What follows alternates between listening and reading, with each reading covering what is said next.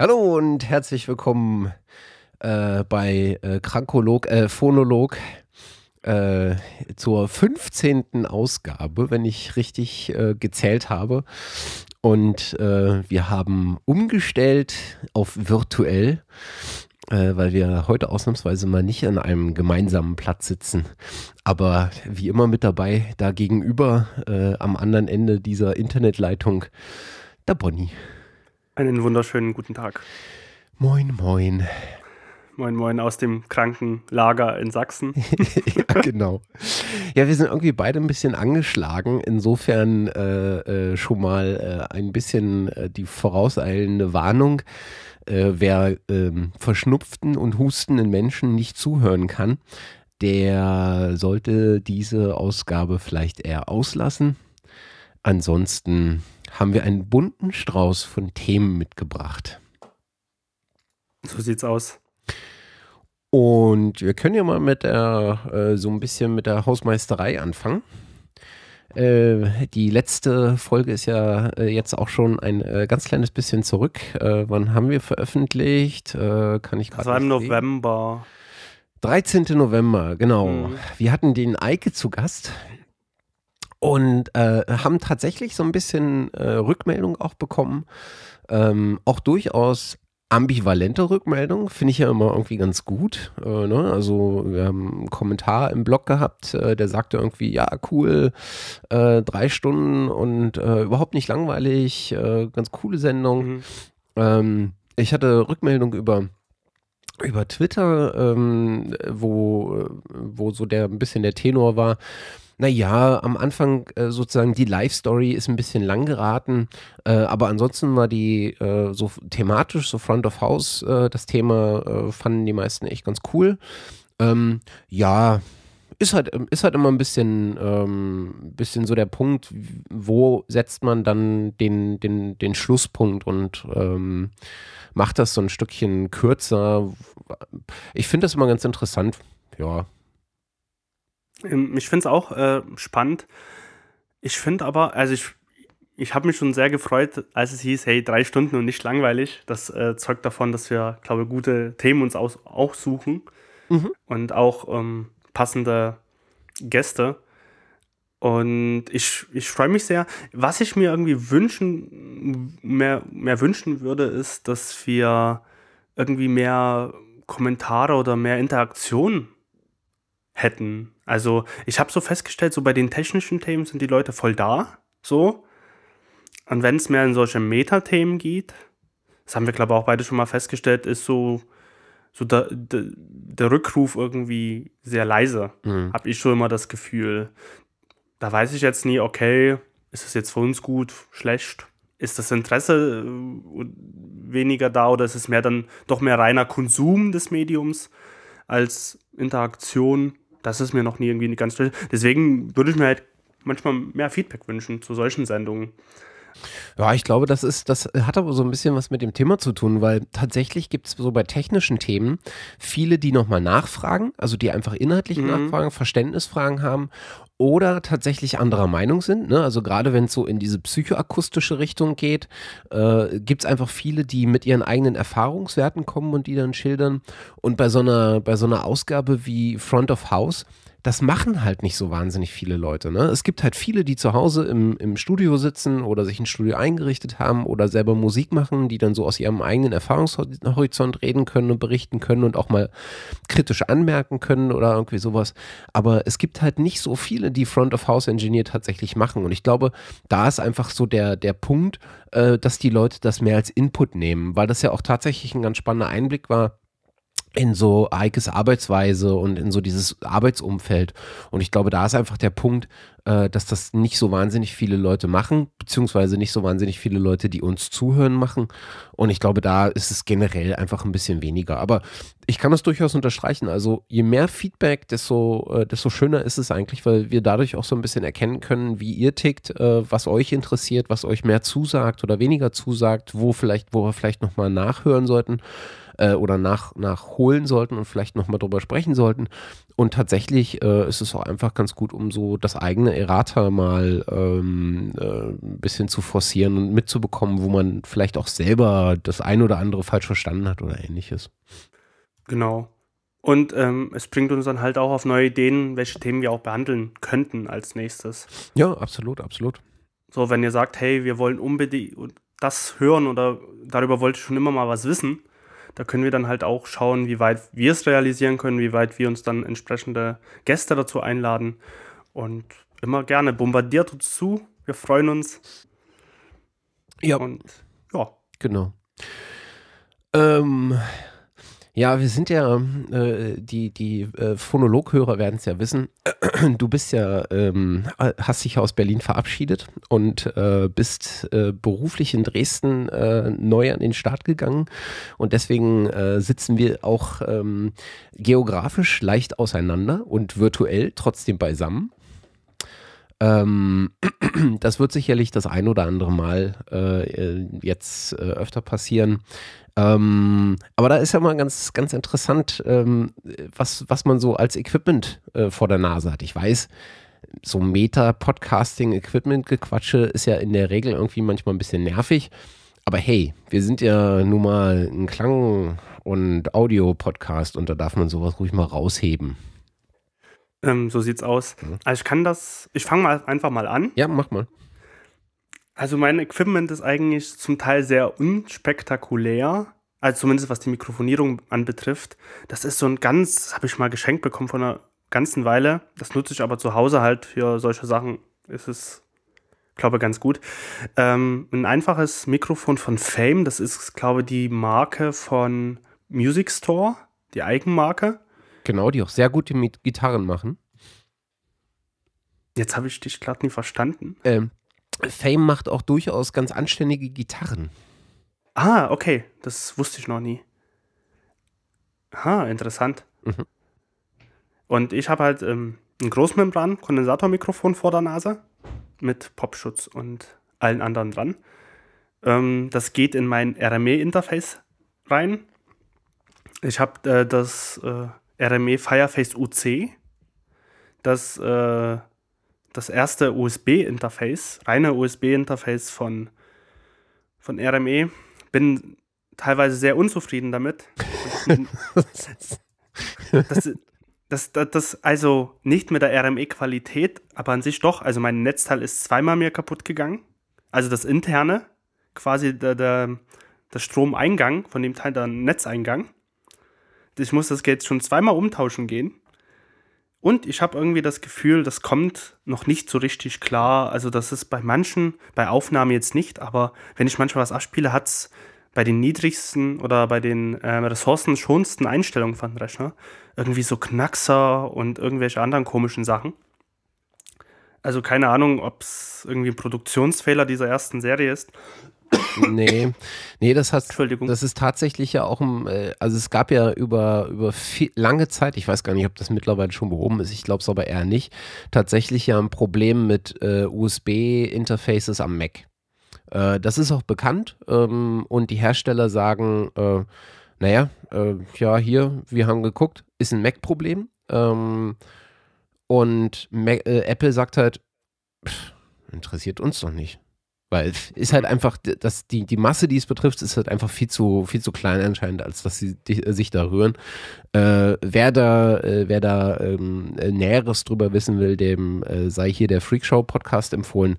Äh, wenn man da nach USB-Interface oder irgendwas sucht, bin ich mir ziemlich sicher, dass man da äh, diverse ähm, Diskussionen rund um das Thema findet. Das hat aber auch nicht nur RME, aber vor allen Dingen RME. Das trifft auch, äh, wenn ich mir ähm, nicht, wenn ich mich nicht täusche, auch Presonus. Mhm. die scheinen das auch zu haben und ich habe es auch schon bei Focusrite gehört. Okay, dann bin ich nie alleine. nee. ähm, gut. Oder es ist mein eigener Fehler gewesen damals. Das kam, es ist ja zweieinhalb Jahre jetzt alt, das Interface. Ähm, aber gut, dann muss ich mir was überlegen. Ah, es funktioniert ja bloß. Es ist halt nervig und irgendwo auch nie ganz professionell dann auch. Nun gut. Ähm, damit gehe ich quasi per USB rein ins mein MacBook Pro und habe als Aufnahmesoftware jetzt Adobe Audition laufen, weil es einfach stabil läuft. Vor allen Dingen ohne Dongle. Das war so. Yay! Jo, äh, Englisch meine Software ohne Dongle, was mich einfach nur ankotzt. Ja. Ich muss es, Entschuldigung, wenn ich das so sage, aber es ist einfach so. Ja, es ist, es ist einfach so. Du hast vollkommen recht. Äh, welche Version nutzt du? Bist du schon auf der CC? Nee, ich bin auf 5.5 noch. Ja. Auf die ich mal, ich überlege schon die ganze Zeit, ob ich mir dieses Abo zulege. Ist, glaube ich, nicht unclever, aber kommen wir, glaube ich, nachher noch drauf, ne? Ja, das werden, werden wir dann gleich äh, diskutieren. Ja. Diese Abo-Modelle. Adobe Audition finde ich übrigens ist eine, äh, eine der ähm, DAWs oder der Editing-Software-Lösungen, ähm, die ich so vom Handling ganz cool finde. Also ich bin halt einfach kein Ableton-Fan. Ich glaube, das ist auch tatsächlich ein komplett anderer Einsatz, ähm, Einsatzzweck, den Ableton ähm, eigentlich fährt. Ähm, ich bin, Logic hatte ich jetzt schon ewig nicht mehr unter den Fingern und Pro Tools ähm, kommt halt wahnsinnig mächtig da, daher. Ähm, ich glaube, Audition ist auch sehr umfangreich, aber äh, finde ich, ist noch ganz gelungen, um sich selbst zu erschließen. Und ich finde, es kommt mit einem sehr, sehr schönen ähm, mit einem sehr, sehr schönen Feature-Set daher. Also ich finde die Spektralanzeige ganz cool und ich finde Multitrack-Editing ähm, ist äh, bei Audition auch ganz angenehm. Ähm, also das finde ich so von den, von den DAWs, die am Markt sind, ähm, mal abseits von Reaper, was ich halt nutze, ähm, finde ich so die ansprechendste für mich. Ich finde es auch äh, richtig gut, muss ich sagen. Ich habe das, ich glaube, es ist sogar meine erste Audiosoftware, die ich so in der Hand mit hatte. Ja. Also, also damals noch, glaube die allererste Version 1.0. Himmel. Oder 1.5 oder was es damals auch irgendwie gab von Adobe. Ähm, und ich fand das auch sehr intuitiv. Ich muss sagen, ich nutze sie auch bis heute sehr gerne, zum Beispiel um ähm, Wave-Dateien zu schneiden oder um Audiodateien zu schneiden. Also so vorne, hinten was wegschneiden, was kurz faden. Es ist für mich das einfachste Programm. Ich finde es noch viel einfacher als wie bei zum Beispiel Wavelab. Ja. Dass du, dass du einfach schnell mal eine Wave-Datei reinladen kannst oder welche Audiodatei auch immer, was wegschneiden kannst, ja. faden kannst, abspeichern kannst. Geht unglaublich schnell. Absolut. Ähm, ich finde es auch ganz angenehm, äh, weil, ähm, wenn ich mich nicht täusche, äh, dass äh, diese Funktion, das äh, Audition automatische Crossfades ähm, setzt ja. Äh, und die ganz gut gelungen sind, finde ich. Absolut. Also auch zum Beispiel auch zu, zur Radiosendung schneiden. Also es gab auch eine Zeit, ähm, da habe ich das gelesen, dass BBC die auch ganz oft verwendet hat, ich weiß jetzt nicht, wie es jetzt ist, um Radiosendungen zu schneiden durch diese einfache Bedienung halt, dass du ganz schnell mal so eine Radiosendung zusammenschneiden kannst mit automatischen Crossfades, da mhm. Datei bearbeitet und so. Also, dass sie viel im Broadcast-Bereich verwendet wurde. Ähm, genau, und damit nehme ich es halt auf und speichere es ab. Mhm. Das so zu meinem einfachen, aber funktionierenden Setup. Äh, man muss dazu sagen, äh, du bist jetzt auch äh, daheim einfach äh, in einem ganz normalen Raum, also nicht in äh, ja. einem wie auch immer geartet als Studio ausgebauten Surrounding. Insofern ähm, halt minimal Setup, ne? Genau, also ich bin in meinem Wohnzimmer quasi, in meinem Zimmer hier. Ähm, ich war vorhin auf dem Dachboden. Matze hat das noch irgendwie mitgehört. Da war natürlich das akustische Umfeld besser. Nachteil, dass die Internetverbindung einfach nicht vorhanden war und wir wahrscheinlich komplett Abbrüche drin gehabt haben, beziehungsweise den ersten Komplettabbruch vor der Sendung hatten. Und das macht irgendwie wenig Sinn. Jetzt ist es so leicht halliger, aber ich glaube doch noch sehr direkt vom Sound her. Ja, das, das denke ich. Und äh, das Schöne ist mit äh, der Multitrack-Bearbeitung von Auphonic ähm, kriegt man das ganz gut raus, weil äh, das da sehr schön auch äh, ein Stückchen weit den, den Hall aus, den, aus dem Raum rausnimmt. Zumindest meine Erfahrung. Ja, das kann man dann gut nutzen, um die Sachen zu bearbeiten.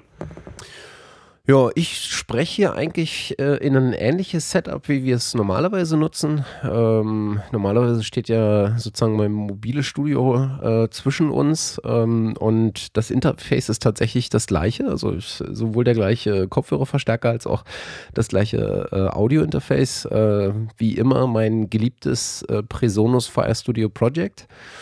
So ein äh, 8-Kanal ähm, Firewire-Interface was ich einfach äh, äh, schon seit ewiger Zeit im, äh, in, äh, in Benutzung habe und selten enttäuscht worden bin. Ähm, das habe ich sowohl mobil verbaut als auch zu Hause hier in meinem Anführungszeichen Studio. und ähm, das geht halt wie immer hier über Firewire in meinen kleinen Rechner. Äh, und ich spreche in ein Shure SM7B was an so einem Mikrofonarm äh, so von oben herab vor mir, äh, vor der Gusche, äh, wie der äh, Sachse sagen würde vielleicht, weiß ich nicht so genau, ähm, hängt. Äh, das ist ein dynamisches äh, Mikro und ich kann jedem dieses Mikro nur wärmstens ans Herz legen. Ich finde, das ist eins der best zu nutzenden Mikros überhaupt, äh, sowohl für Sprache als auch, ähm, finde ich, für, äh, um Gitarren aufzunehmen. Erstaunlicherweise. Ähm, also äh, elektronisch verstärkte Gitarren. Äh, vor allen Dingen, also äh, vom, vom, vom Amp dann äh, sozusagen abzunehmen. Gibt es auch diverse Künstler, die das im Einsatz haben. Ich glaube, ähm, wer fällt mir jetzt gerade mal ein? Ähm, Metallica beispielsweise äh, habe ich schon gesehen, dass die das in Benutzung haben. Ja, äh, und ich bin damit auch hochgradig zufrieden, vor allen Dingen, weil es ähm, ohne dass ich mit großartigem äh, Kompressor oder Gate oder sonst was arbeiten muss, mir durch die Einstellung äh, am Mikro direkt äh, hier einfach wahnsinnig viel Raum wegnimmt, weil der Raum, in dem ich sitze, ist eigentlich alles andere als optimal akustisch. Das lässt sich aber leider nicht anders handhaben. Insofern äh, jedem, der sich mal sowas äh, zulegen will, ähm, ein etwas professionelleres Mikrofon, kann ich das als Einstieg nur wärmstens empfehlen. Das klingt gut. Es ist auch ein tolles Mikro. Ich habe das auch im Studio auf jeden Fall genutzt schon und wie Matze schon sagt, sehr zu empfehlen. Ja. Es sieht auch noch toll aus, also. das, ist, das ist ja immer das Wichtigste. Also genau. man muss ja sagen, man muss im Studio reinkommen und sagen, es sieht toll aus. So. Ja, äh, ja, ja, ja, also gerade im Studio muss es aber auch cool aussehen, äh, tut es aber auch in der Regel. Also ich bin noch, ich ich kann mich, glaube ich, nicht an ein Studio erinnern, wo ich reingekommen bin ähm, und gesagt hätte, hm, sieht ja irgendwie doof aus. Ich habe halt irgendwie so eine Faszination für diese Räume. Ich finde, Studio ist allgemein noch ein Stückchen weiter mehr als Proberaum. Das habe ich schon äh, gehabt, wenn du in einen Proberaum gehst, bist du sofort in diesem Modus, in diesem, boah, geil, Geräte, Instrumente, du bist sofort in so einer, in so einer so. bestimmten Matze, ich Stimmung. weiß jetzt gerade nicht, was du erzählst. Und so geht es mir im Studio noch mehr. Studio ist für mich so ein, wie so ein, tatsächlich so ein, so ein Konglomerat äh, an Atmosphäre, die mich sofort ähm, in eine bestimmte Richtung drückt. Und das finde ich sehr, sehr äh, angenehm. Ähm, ich auch übrigens. Ähm, bei, bei mir ist es ja auch so, ich gehe gern woanders hin, um zu arbeiten. Also ja. ich merke, ich bin ja gerade viel bei mir zu Hause tätig, gerade. Ja.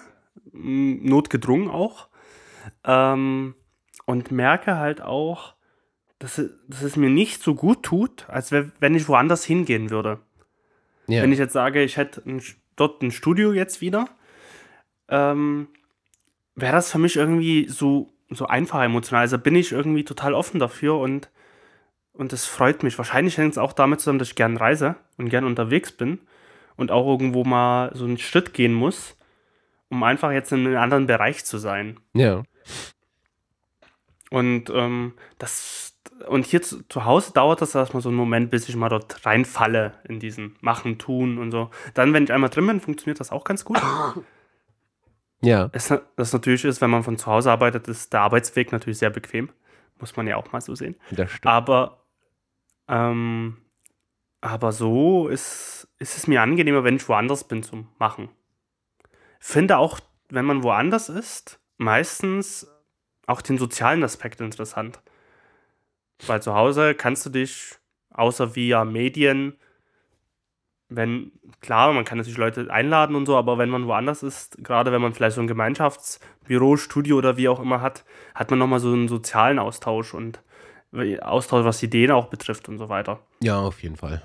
Das ist schon nicht so. Also auch äh, sich mal zurückziehen können und mal in Ruhe was ja. arbeiten, ist schon nicht so schlecht, aber tatsächlich bin ich auch oftmals so, dass ich, ähm, dass ich mir kurz mal so, ich habe eine Idee und dann spreche ich irgendjemanden an, der gerade in der Nähe ist und so mit ein, zwei äh, Info-Happen und guck erstmal, wie so das Feedback ist, um so ein Stückchen meine Idee dann daran weiterzuentwickeln oder sowas. Also muss nicht immer irgendwas Weltbewegendes sein, aber ähm, ich finde diesen, diesen Austauschaspekt äh, Aspekt auch schon ganz, ganz cool, gerade in so ähm, in so einer Umgebung wie so ein Studio, wo sozusagen die Leute in so eine ähnliche Richtung denken.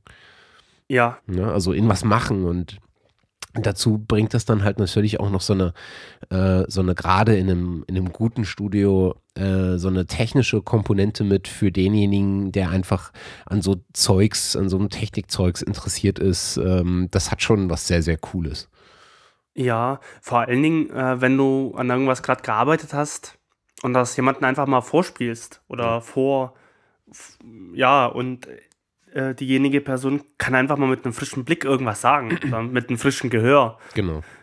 Das ist, mh, mm, weil jetzt hatte ich gerade, da werden wir auch gleich was dazu sagen, an dem Projekt gearbeitet. Irgendwann denkst du dir, weißt, weißt du nicht mehr, ob es gut oder schlecht ist oder wie auch immer. Und dann denkst du, okay, jemand muss jetzt mal was sagen dazu, der mhm. außerhalb steht. Mhm. Das ja. ist natürlich ganz nützlich, weil wenn du natürlich von zu Hause musst du jemand erstmal anrufen oder wie auch immer. Und ähm, musste jemand erstmal organisieren. ja, Oder gar. Ähm, und bei einem Studio, vor allen Dingen finde ich es so interessant, wenn du so ein Studio hast, was vielleicht ähm, nicht nur, in Anführungszeichen, nicht nur für Ton ausgelegt ist, sondern zum Beispiel auch was vielleicht multimedial, wo du halt auch nochmal Leute hast, die was mit Video machen oder mit Grafik oder mit Foto oder was auch immer. Das sind ja auch so wie bei den Ballroom-Studios zum Beispiel, wie es dann in Zukunft sein wird. Das hat auch nochmal so einen, so einen ganz anderen Blick auf die Dinge. So, also das ist nie unbeachtlich, finde ich. Mhm. Das stimmt. Das geht mir ähnlich. Verzeihung. Tja, haben wir noch was für die Hausmeisterei? Haben wir noch was? Ich überlege, ob wir jetzt oder später mein Thema mit dem Sounddesign behandeln wollen. Ja, hau doch, hau doch rein. Ist ja, so, ist ja sozusagen das, womit du dich parallel gerade auch beschäftigst. Genau. Also ähm, ich arbeite an einem Projekt, beziehungsweise habe eigentlich dran gearbeitet im Oktober und habe das da quasi mit abgeschlossen mit dem Sebastian Linder zusammen. Das ist ein äh, Regisseur und Filmemacher aus Dresden, ähm, den ich mal kontaktiert habe im letzten Jahr und er als Anfangsprojekt wir ein sehr tolles Projekt äh, zusammen machen konnten, wo ich die Tongestaltung übernommen habe und auch die Sprachaufnahmen und die Mischung. Das ist quasi so ein Image-Clip, kann man das nennen, über Sachsen, wo verschiedene Orte von Sachsen gezeigt werden und das in einem dynamischen, actionreichen Stil zusammengeschnitten. Ähm, und Sebastian ist bekannt in Deutschland, auch international bekannt für viele Action-Clips äh, im Bereich Skateboarding ist auch für Red Bull viel unterwegs, was so Extremsportarten betrifft. Und hat verschiedene Dokumentationen auch schon gemacht. Zum Beispiel seine letzte Dokumentation ähm, in 2014, The Journey of the Beasts, ähm, ist quasi eine Dokumentation über die Skateboarder hier in Dresden. Und an dem Teil waren die quasi unter anderem in Bali, Indonesien unterwegs. Äh, toller Film, würden wir auf jeden Fall mit verlinken, wenn man sich den auf Mio angucken kann. Und ähm, ich habe die Tongestaltung übernommen und war sehr spannend. Also das war, äh, da so ein ganz vielschichtiges Projekt ist, kurz, vielschichtiger Film mit vielen Wechseln oder sehr vielen kurzen Wechseln. ähm, in, wo es quasi von einer Landschaft in die nächste geht, von einer Situation in die andere, die akustisch vollkommen anders sind und trotzdem echt extrem gut zusammenpassen.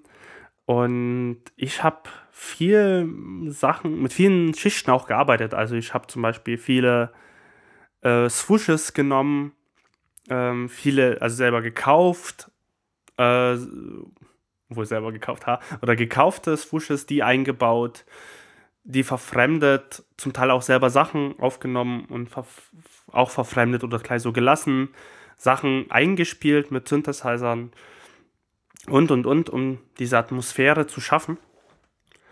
Und eigentlich war das im Oktober fertig, aber die Woche hieß es jetzt, äh, hey, äh, wir, wir können noch mal Hand anlegen, wollen, soll kommende Woche veröffentlicht werden. Und willst du noch mal was machen? Und ich so, ja, auf jeden Fall. Und hat dann noch ein paar Ideen, ein paar Sachen, die ich gerne anders machen wollte. Und habe das gemacht. Und jetzt ist quasi das fertig. Also heute wirklich endgültig fertig. Muss nur ein, zwei Sachen kurz machen. Und dann wird es veröffentlicht kommende Woche und das werden wir auch mit verlinken. Und mit dem beschäftige ich mich gerade und will auch noch mehr in viel, äh, noch viel mehr in Richtung Sounddesign, Tongestaltung machen. Und äh, bin auch sehr fleißig gerade am Netzwerken in dem Bereich hier in Dresden und Umgebung. Und das mache ich gerade. Okay. äh, äh, wie heißt nochmal dieser, der, der, der, der Sachsenfilm? Der Sachsenfilm, hm, das ist quasi, da, wie er heißt, das ist eine gute Frage. Also es ist ähm, gestützt, das Projekt äh, von So geht Sächsisch. Äh, das ist eine Kampagne, die zurzeit, eine Bundeslandkampagne, die läuft, ich glaube seit ein, zwei Jahren oder zumindest seit, seit einem Jahr mindestens läuft, ähm, wo es darum geht, auch Sachsen attraktiver zu zeigen, als wie manche das vermuten. Und zu zeigen, hey, wir haben eine große Kreativszene hier, wir haben eine groß, große soziale Vielfalt, tolle Landschaften und, und, und. Und ähm, wo auch Sebastian drin aufgeführt wird als Filmemacher für die Kreativszene. Ähm, und da kam auch eine Zusammenarbeit zustande und er hat quasi den Film komplett produziert. Also da hat selber die Regie geführt, die, den Schnitt, die Kameraarbeit gemacht und ich habe die Tongestaltung dafür gemacht. Ähm, zumindest kann man sich schon mal die Kampagne angucken, bei, also unter www.sogehtsächsisch.de. Mhm. Ich kann mich daran erinnern, äh, da auch schon Ach nee, jetzt weiß ich, wo ich den Film gesehen habe, bei dir auf dem Rechner. ich habe nicht, ich nämlich die ganze Zeit gefragt, so, verdammte Axt, du hast doch diesen Film schon gesehen, du kannst dich doch da an Bilder aus dem Elbsandsteingebirge erinnern. Genau. Ähm, und habe die ganze Zeit gesucht auf seinem Vimeo-Kanal und auf seinem YouTube-Kanal und auf seiner Webseite und kann ihn nicht finden. Aber klar, das war bei dir auf dem Rechner. Ja, ja, ja, okay. Kommt aber bald. Also ja, kommende Woche Mittwoch am Morgen wird es veröffentlicht. Na, ich hoffe, ich bin schneller mit dem, äh, mit dem Schneiden und Veröffentlichen, aber falls nicht, dann nehme ich das noch mit auf. ja, das können wir auf jeden Fall mit einfügen, auch im Nachhinein. Ja. Also, ähm, also wir verlinken auf jeden Fall äh, die, die Webseite von Sebastian äh, und ähm, da kann man auf jeden Fall mal reingucken. Äh, ich finde, er hat einen sehr, sehr schönen, äh, er hat ein Auge für ähm, tatsächlich Winkel. Also, weißt du, ja. was ich meine? Nicht nur Blickwinkel, hm. sondern auch Kamerawinkel. Äh, und das finde ich, find ich ganz nett. Absolut. Also, ähm, auch für, für Details äh, ein großes Auge. Und was ich auch sehr äh, schätze an ihm, dass er ein, auch ein gutes Gehör hat für Sachen. Also, mhm. und eine genaue Vorstellung hat, wie er was gern hätte für seinen Film, auch komplett offen ist für eigene Ideen aber eine genaue Vorstellung hat und da hört jeden Unterschied. Also ich konnte ihm jedes Mal eine neuere Version schicken und jedes Mal hat er alles rausgehört. Und das finde ich echt gut, weil viele Regisseure im Filmbereich, ach, Ton, hm, ja. Ja. Äh, ja. Genauso ungefähr, naja. Aber mittlerweile ähm, wandelt sich das auch. Ja. Also spät, spätestens seit Star Wars sowieso. Und in den letzten Jahren wird auch viel mehr Wert auf den guten Ton im Kino gelegt. Mhm. Ja, das stimmt. Ja, Und, und, du hast ja auch, äh, du hast ja sozusagen auch angefangen, äh, kann man ja auch auf deiner, auf deiner Website sehen, mhm. äh, sozusagen eigene Soundbibliotheken zusammenzustellen und ähm, auch wiederum zu veröffentlichen. Ähm, genau. Also ich habe jetzt eine Bibliothek erarbeitet, Dezember, Januar, ähm, mit verschiedenen so Impacts und Swooshes, die ich so gestaltet habe teils aufgenommen, teils synthetisch, teils ähm, Samples genommen und die komplett verfremdet. Und daraus ist eine Library entstanden, die habe ich jetzt auch online ähm, gestellt, auf verschiedenen Plattformen, unter anderem bei A-Sound Effect, Effects, glaube ich. Ähm, und dort kann man die sich gern anhören, auch auf Soundcloud, auf meiner Soundcloud-Seite und kann ich anhören und gegebenenfalls, wenn sie Gefallen finden, auch erwerben. Mm, und baue mir jetzt immer mehr so eine eigene Bibliothek auf. Für eigene Sachen und auch vielleicht später die dann auch anzubieten, auch anderen. Mhm. Und habe jetzt auch im Film nochmal welche verwendet. Komplett. Und macht auf jeden Fall Spaß und schafft so eine eigene Note auch von den von den Sounds, die man so nutzt. Zumindest ist das auch mein Anspruch, irgendwann zu sagen, okay, hey, äh, ich habe, je nachdem, wenn es das zeitlich erlaubt, äh, weil die Recordings sind und die Nachbearbeitung ist ja gerade auch nie unaufwendig, ähm, da auch so ein, so ein eigenes Klangbild sich auch zu schaffen damit möglichst. Und vielleicht findet man irgendeine Möglichkeit, Sounds oder bekannte Sounds so aufzunehmen, dass die ganz anders klingen. Und ähm, und so eine Eigenständigkeit auch zu entwickeln in dem Ton, in der eigenen Tongestaltung. Das ist so zumindest mein Ziel. Ja, finde ich, finde ich gut. Was man, äh, was ich weiß nicht, ob, ob wir das hier schon überhaupt schon mal erlebt, äh, erwähnt haben. Ähm, du hast ja auch angefangen, einfach so nebenbei mal so ein bisschen zu bloggen. Äh, also ja. jetzt noch nicht wahnsinnig äh, umfangreich, aber äh, ich fand zum Beispiel den, den Artikel, du hast so einen kleinen äh, Post geschrieben zu äh, Interstellar und hast dir sozusagen ja. mal die, die äh, akustische Gestaltung von Interstellar ähm, angeschaut und hast jetzt auch ähm, über deine Arbeit an diesen Soundeffekten so einen ganz kurzen Blogpost mal geschrieben. Ähm, das finde ich eigentlich ganz cool. Danke. Matze kriegst auch, kriegt auch alles mit. ja, hallo. ja, ähm, ich habe auch Lust, noch mehr zu machen. Ich bin auch gerade im Überlegen, dass ich noch die Woche zeitgleich mit Veröffentlichung noch einen Artikel zu der Soundgestaltung jetzt ähm, poste. Ja. Was ich ganz spannend finde, auch mit welcher Software ich gearbeitet habe, weil ich zwischen zwei DAWs hin und her geswitcht bin. Und wo die Vor- und Nachteile liegen, die mir jetzt so ähm, so, äh, so aufgefallen sind. Ja, finde ich gut. Und das habe ich auch noch vor. Und ich werde das auch noch rausbringen die Woche. Ja, finde ich äh, hervorragend. Ich lese sowas ja ganz gerne, wie Leute sozusagen auf welcher, also nicht nur was sie machen, sondern für mich ist tatsächlich das äh, Spannendste, wie sie anfangen, äh, an ihre Arbeit heranzugehen und wie sie anfangen, ähm, dann wirklich im Detail daran zu arbeiten. Also mit welcher Software, mit welchen Tweaks. Natürlich muss man oder sind die meisten dann so an dem Punkt und sagen, naja, ich verrate vielleicht nicht alles, aber so, man kann durchaus ohne jetzt in die krassesten Geheimnisse zu gehen, wobei, Geheimnisse, naja. Ähm, aber ich glaube, man kann da wirklich einen ganz coolen Einblick äh, ähm, geben und das finde ich halt, ähm, ich mag halt so ein bisschen diesen nerdigen Ansatz. Wenn, genau. wenn Leute sich so wirklich äh, an ein, äh, an dieses Thema ranarbeiten und, ähm, und sich da so rein, rein denken. Das mag ich irgendwie.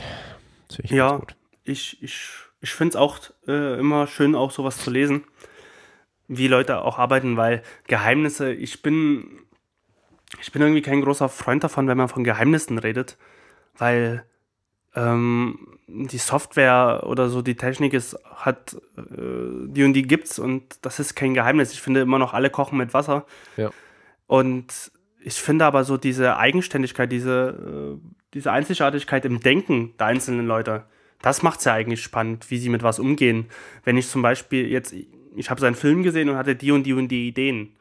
Jemand anders kann, kann ganz andere Ideen haben, zum Beispiel, wie er die Tongestaltung macht. Und je nachdem, was irgendwie besser dazu passt oder dem Regisseur gefällt oder dem Publikum gefällt, das kann man dann nehmen.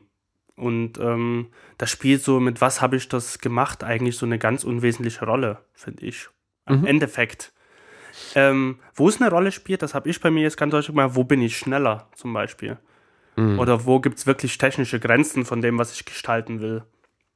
Mhm. Ja, stimmt. Also das, so, ich sehe dort irgendwie den Unterschied. Klar, okay, wenn du natürlich sagst, ich habe meine eigenen Geräte gebaut oder meine eigene Software geschrieben, die und das und das kann und kein anderer kann es. Okay, dann sehe ich es vielleicht irgendwie als Geheimnis, wenn man zum Beispiel so einen eigenen Vorverstärker sich gebaut hat, wenn man Elektrotechnik da fit ist. Ähm, und der klingt nur so. Da gibt es einfach keinen anderen, ja. der so klingt. Da spielt vielleicht Technik nochmal eine größere Rolle. Ja. Oder, vielleicht, oder vielleicht welche Kette ich irgendwie nutze. Aber im Endeffekt kann auch jeder andere diese Kette nutzen. Ja, das stimmt. Ja, ich, ich habe ich hab da generell eher, wobei, das muss man natürlich auch sehen, ich verdiene mit sowas halt nicht mein Geld. Aber ich habe da, fahre da generell eigentlich eher einen größeren, äh, einen offene, offeneren Ansatz äh, und finde es auch ganz, ähm, ganz sympathisch, wenn andere das genauso machen. Ähm, am Ende kommt es halt darauf an, wie du auf mehreren Ebenen das zusammenfährst. Ne? Das eine ist, wenn du irgendwie so etwas gefunden hast, was andere, eine, eine Art und Weise der Bearbeitung gefunden hast, die andere vielleicht so noch nicht ähm, haben, ähm, heißt noch nicht, dass andere dir äh, dann darin das Wasser reichen können, weil am Ende ist das einfach ein Gesamtpaket. Und ich mag, einfach, das ist für mich ursympathisch, wenn Leute ihr Wissen teilen, auch so ein paar Tweaks teilen und ähm, vielleicht sogar äh, Dinge anderen auch zur Verfügung stellen tatsächlich und sei es, ähm, äh, keine Ahnung, die, äh, dass das so ein, so ein äh, wie nennt man das denn in Deutsch, so ein äh, Wiring-Plan, ähm, wenn du ja, einen Vorverstärker mh. gebaut hast oder sowas, dass andere sich den nachbauen können. Ähm, sowas, sowas mag ich einfach, weil ich dem sehr zugetan bin. Und äh, davon gibt es aber auch eine ganze Reihe von äh, Beispielen, auch von Profis, ähm, die da ziemlich offen sind in dem, was sie an Informationen mit der Öffentlichkeit auch teilen. Das finde ich, finde ich ganz cool. Genau. Zum Beispiel gibt es auch ähm, eine Reihe von Leuten, die auch Workshops geben, was ich schon mal ja. Entschuldigung, erwähnt habe, wo ich äh, bei Sascha Bisibüren war ja. im, in Berlin. Der, der, okay, regelmäßig kann man es jetzt nicht mehr nennen, aber in Zusammenarbeit mit UAD eine Workshop-Tour gemacht hat, wo er halt gesagt hat, so und so habe ich das gebaut, gemacht, bearbeitet und ähm, da ganz offen damit umgegangen wird. Aber ich habe es halt auch in Berlin erlebt, in Studios, wo es dann heißt, ah, das ist unser Geheimnis und mittlerweile war es nichts Spannendes. Also, also da gehen so die Meinungen auseinander und ja. Geheimnisse dazu sehen, naja, also das heißt ja nie, äh, vor allen Dingen, was ist ein Geheimnis dann? Also das, das ist das kann man jetzt irgendwie so auseinandernehmen und diskutieren. Und ich finde da so ganz wenige Sachen, was wirklich ein Geheimnis darstellen. Ja. Weil am Endeffekt kommt es auf die Erfahrung drauf an, wie gehst du mit den Projekten um und, und, und. Und was für Ideen hast du in dem Moment? Genau, genau. Es kommen da einfach viele Ebenen aufeinander. Da macht es nicht das eine, ähm, ist da nicht der Kern des Ganzen. Das denke ich auch. Ja, gerade was die Arbeitsweise betrifft. Ich meine mal, ich könnte, ich habe eine Arbeitsweise, die spricht dir vielleicht gar nicht zu, äh, spricht dich gar nicht an. Und ähm, äh, ein, ein, ein, anderer findet die gut oder vielleicht auch nie. Und du hast vielleicht eine Arbeitsweise, die mir gar nicht gefällt. Also, ja. oder willst ganz andere Software nehmen, ganz andere Techniken verwenden oder so oder so. Aber das muss halt jeder selber rausfinden, was für ihn die bessere Variante ist, zu ja, arbeiten. Das stimmt. Das stimmt. Na gut, ich äh, würde sagen, dann war es das äh, für heute. Nein, Quatsch. Das war's äh, schon. dann äh, war es das doch mal für äh, das äh, Thema Hausmeisterei. Heute mal ganz schön lange, finde ich. Wobei man jetzt hätte sicherlich auch ein, zwei Dinge abseits der Hausmeisterei behandeln können, aber man muss ja mal anfangen, die Sendung so ein ganz mhm. kleines bisschen zu strukturieren. Insofern gar nicht so schlecht. Ähm, ja, wo finden wir den Einstieg? Also, ich hätte das, aber es gibt ja verschiedene Sachen, die gerade aktuell sind auch. Die NAM zum Beispiel in den USA. Wollen wir damit anfangen? Äh, ja, können wir gerne machen. Oder würdest du gerne mit was anderem anfangen wollen? Nö, können wir gerne machen. Ist die NAM schon vorbei? Ich weiß es gerade gar nicht. Die läuft seit vorgestern, oder? Äh, die läuft jetzt, glaube ich, schon ein bisschen länger. Äh, ich bin mir aber auch ehrlich gesagt nicht sicher. Auf jeden Fall läuft es jetzt schon ein paar Tage, äh, weil ich auf diversen äh, Blogs schon diverse Berichte gesehen habe. Ich finde es aber ehrlich gesagt gerade gar nicht auf der Webseite. Doch. Ab dem 22. läuft sie schon. Ja, also schon seit drei Tagen quasi. Genau. Wahrscheinlich sogar schon einen Tag früher. Ich glaube, der 21. ist immer der erste äh, noch nicht offene Tag. Mhm. Ne? Ähm, Was ist denn dir aufgefallen? Oder wo hattest du denn großes Interesse, das zu verfolgen? Hm. Das ist schwierig zu sagen. Ich finde, diese Messen sind halt immer merkwürdig. Ich finde, diese Messen von außen betrachtet halten vielleicht für Profimusiker so ein paar spannende Dinge bereit. Ähm, aber ansonsten es ist halt eine Messe. Ne? Es ist ein, hm. es ist auch sicherlich auch ein Branchentreff, aber halt auch nur, wenn du dort vor Ort bist. Und ähm, so Messen von außen zu betrachten, ist halt so für Tech-Geeks meistens interessant oder für Branchenjournalisten oder ähnliches. Aber das, das hat mir jetzt nicht so wahnsinnig viel ähm, gebracht. Tatsächlich muss ich auch sagen, das, was ich von der NAM mitbekommen habe, ist jetzt auch nicht so übermäßig interessant gewesen. Und ähm, ich beispielsweise äh, gucke mir die NAM oder das, das, was die NAM betrifft, auch gar nicht auf der NAM-Seite an. Ähm, was vor allen Dingen damit zu tun hat, dass ich dieses, dass ich diese, diesen, ähm, na, wie nenne ich das denn mal? Äh, dass ich diesen PR-Ansatz von solchen Webseiten halt irgendwie äh, ziemlich nervig finde. Ich konsumiere mhm. die NAM also so, oder die News zu NAM ähm, eigentlich ausschließlich über Drittseiten.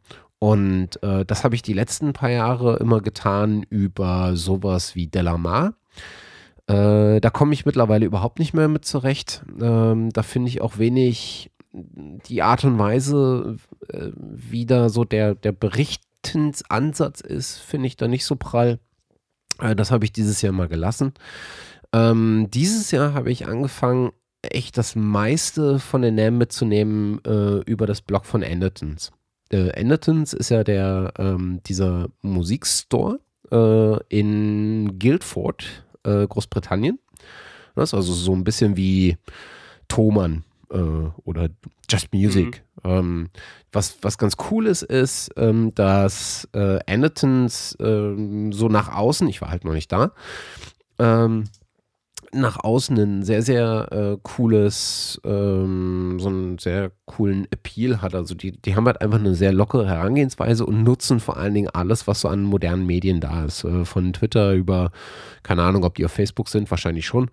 Ähm, aber was sie vor allen Dingen äh, ganz cool machen, ist ähm, Bloggen und ähm, äh, YouTube. Äh, also alles, was alles Mögliche, was die so in ihrem eigenen Sortiment haben, äh, haben äh, testen sie in der Regel auch äh, in ihrem eigenen kleinen äh, YouTube-Channel. Äh, und äh, das, was da äh, an, an NAM-Berichterstattung ist, kann man halt im Blog auch ähm, ganz gut verfolgen. Und vieles davon ist tatsächlich äh, einfach Videoberichterstattung äh, direkt von der NAM, wo man einfach mit, mit Leuten, die da als Aussteller sind, sich mal hinsetzt und irgendwie mal 10, 15, 20 Minuten über die Produkte redet, die äh, berichtenswert sind. Und das habe ich mir halt angeguckt und da finde ich auch, ist ganz cool, weil äh, es bringt mir halt nicht wahnsinnig viel, über eine Gitarre zu lesen. Ich muss halt sehen, wie sie aussieht und wie sie klingt und wie sie, was man mit ihr machen kann. Oder dasselbe gilt so ein bisschen für, für Effektgeräte. Dasselbe gibt so ein äh, gilt so ein bisschen für Interfaces und Mixer und, und ähm, MIDI-Controller und was nicht noch alles. Äh, und da finde ich diese Art von Berichterstattung, die Enetons da macht, sehr, sehr angenehm. Ähm, das hast du auch auf der NAM-Seite selber. Aber wie gesagt, da habe ich immer das Gefühl, das ist sehr werbe, werbelastig und PR-lastig und dieser PR-Sprech mhm. halt auch. Und bei Anitons hast du halt einfach das Team, was das macht, die sind halt irgendwie auch begeisterte Musiker und, ähm, und, und, und haben so ein bisschen eine andere Ansprechhaltung ähm, in meinem Gefühl. Das finde ich sehr, sehr angenehm. Aber tatsächlich äh, ist das News-Potenzial, was da jetzt von der NAM kommt, eher so lau. Ja, es gibt viele neue Gitarren, äh, die ich alle äh, oder von denen ich viel äh, ganz großartig finde, die aber im großen Teil einfach außerhalb meiner Reichweite sind. Äh, es gibt viele nette äh, Neuigkeiten, nette Geräte. Ähm, Verbesserungen bei etwas älteren Geschichten, die jetzt neu erschienen sind. Aber ich habe jetzt nichts mitbekommen, wo man so sagen würde, boah, was ist da denn? Äh, das war ja super. Mhm. Ja. Ähm, der Eike hatte sich auch zurückgemeldet äh, und meinte, ähm, er fand es äh, halt ganz cool. Alan und Heth ähm, haben wir auch drüber geredet, äh, hat so ein äh, Q-Pack vorgestellt ähm, was, was äh, er ganz nett findet. Und er meinte, Pioneer hat extrem viel hässliches Zeug vorgestellt, aber das kann ich, äh, ja, das kann ich durchaus nachvollziehen. ah ja, also ähm, ich teile die Meinung mit dir, was so Messen so betrifft und auch, dass die NAM jetzt nie so viel wahnsinnig vieles hergibt, außer zwei, außer eine Sache, die mir wirklich aufgefallen ist, das werden wir gleich bereden. Was ich aber sagen wollte, ich würde, glaube nur auf eine Messe gehen, auf einer Musik, Audio, Messe, was auch immer, um Leute kennenzulernen. Das wäre, glaube ich, so als Netzwerkaspekt gar nicht mal so uninteressant. Deswegen überlege ich schon, aber ob man vielleicht auf die Musikmesse im März dann mal hingehen sollte oder auch nie, ähm, um einfach Leute kennenzulernen. Gar nicht dieses, ich setze mich jetzt so mit den neuen Produkten auseinander, sondern ich versuche mal viele Leute kennenzulernen die in dem Bereich tätig sind.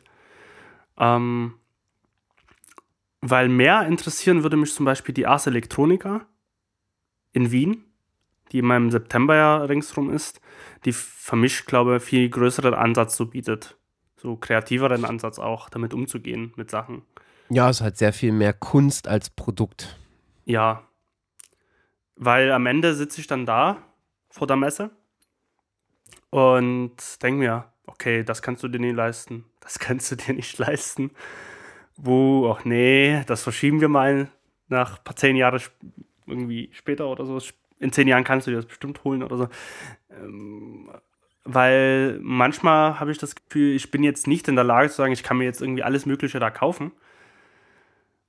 Ich kann, ich kann darüber Bescheid wissen, okay, aber bei vielen Sachen denke ich mir, okay, das ist es macht äh, weg diesen, was heißt nie Neidaspekt, aber ich kann es eh nicht haben. Warum sollte ich mich so wahnsinnig damit auseinandersetzen? Kann hm. man, anstatt mal zu schauen, das habe ich jetzt halt wieder gemerkt, was habe ich denn eigentlich da und was kann ich denn nochmal maximal dort rausholen? Hm. Ist dann doch mehr, als wie man denkt. Ja. Da muss man auch nie immer das Neueste des Neuesten haben. Ja. Ich meine, da sieht man äh, so ein Stückchen weit die unterschiedliche Herangehensweise. Du als selbst kreativ äh, Schaffender ähm, im, in diesem Bereich äh, siehst das halt tatsächlich äh, mit so einem professionellen Auge. Ne, das spielt für mich halt einfach überhaupt keine Rolle. Ne? Ich sehe, ich mhm. gucke auf so eine Messe tatsächlich als Konsument und ähm, äh, das hat natürlich einen sehr stark äh, produktorientierten Blick und einen sehr, dadurch natürlich auch einen sehr werbeaffinen Blick, aber genau diese, diese Werbeebene ist genau das, was mich so ein bisschen nervt. Tatsächlich finde ich die ähm, genauere Beschäftigung mit, dem, mit den Produkten äh, sehr viel spannender.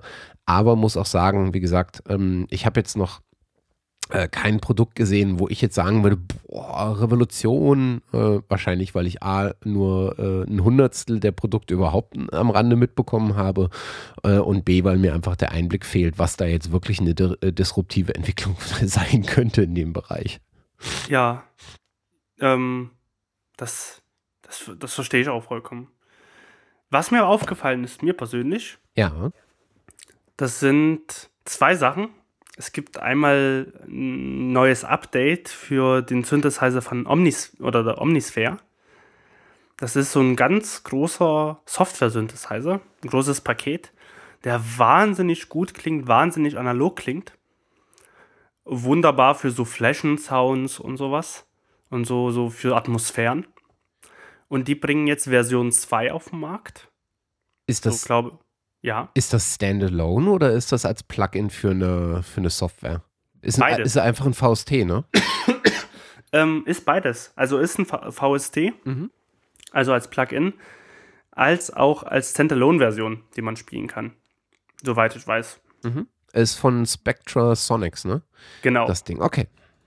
Und da kommt ein neues Update raus, weil die Version 1.5, die es schon irgendwie etliche Jahre gibt, jetzt nochmal modernisiert wurde mit neuen Effekten und so. Das, da würde ich mich zu der Zeit dann mal interessieren, wenn es dann mal rauskommt.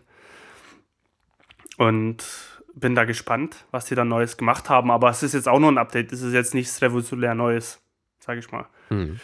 Was es jetzt neu gibt, ist auch ein Update und zwar von Pro Tools. Und Ja. zwar äh, kommt bald die 12er Version raus. Ich nutze selber die 10 und 11 Version, halt vor allen Dingen die 11.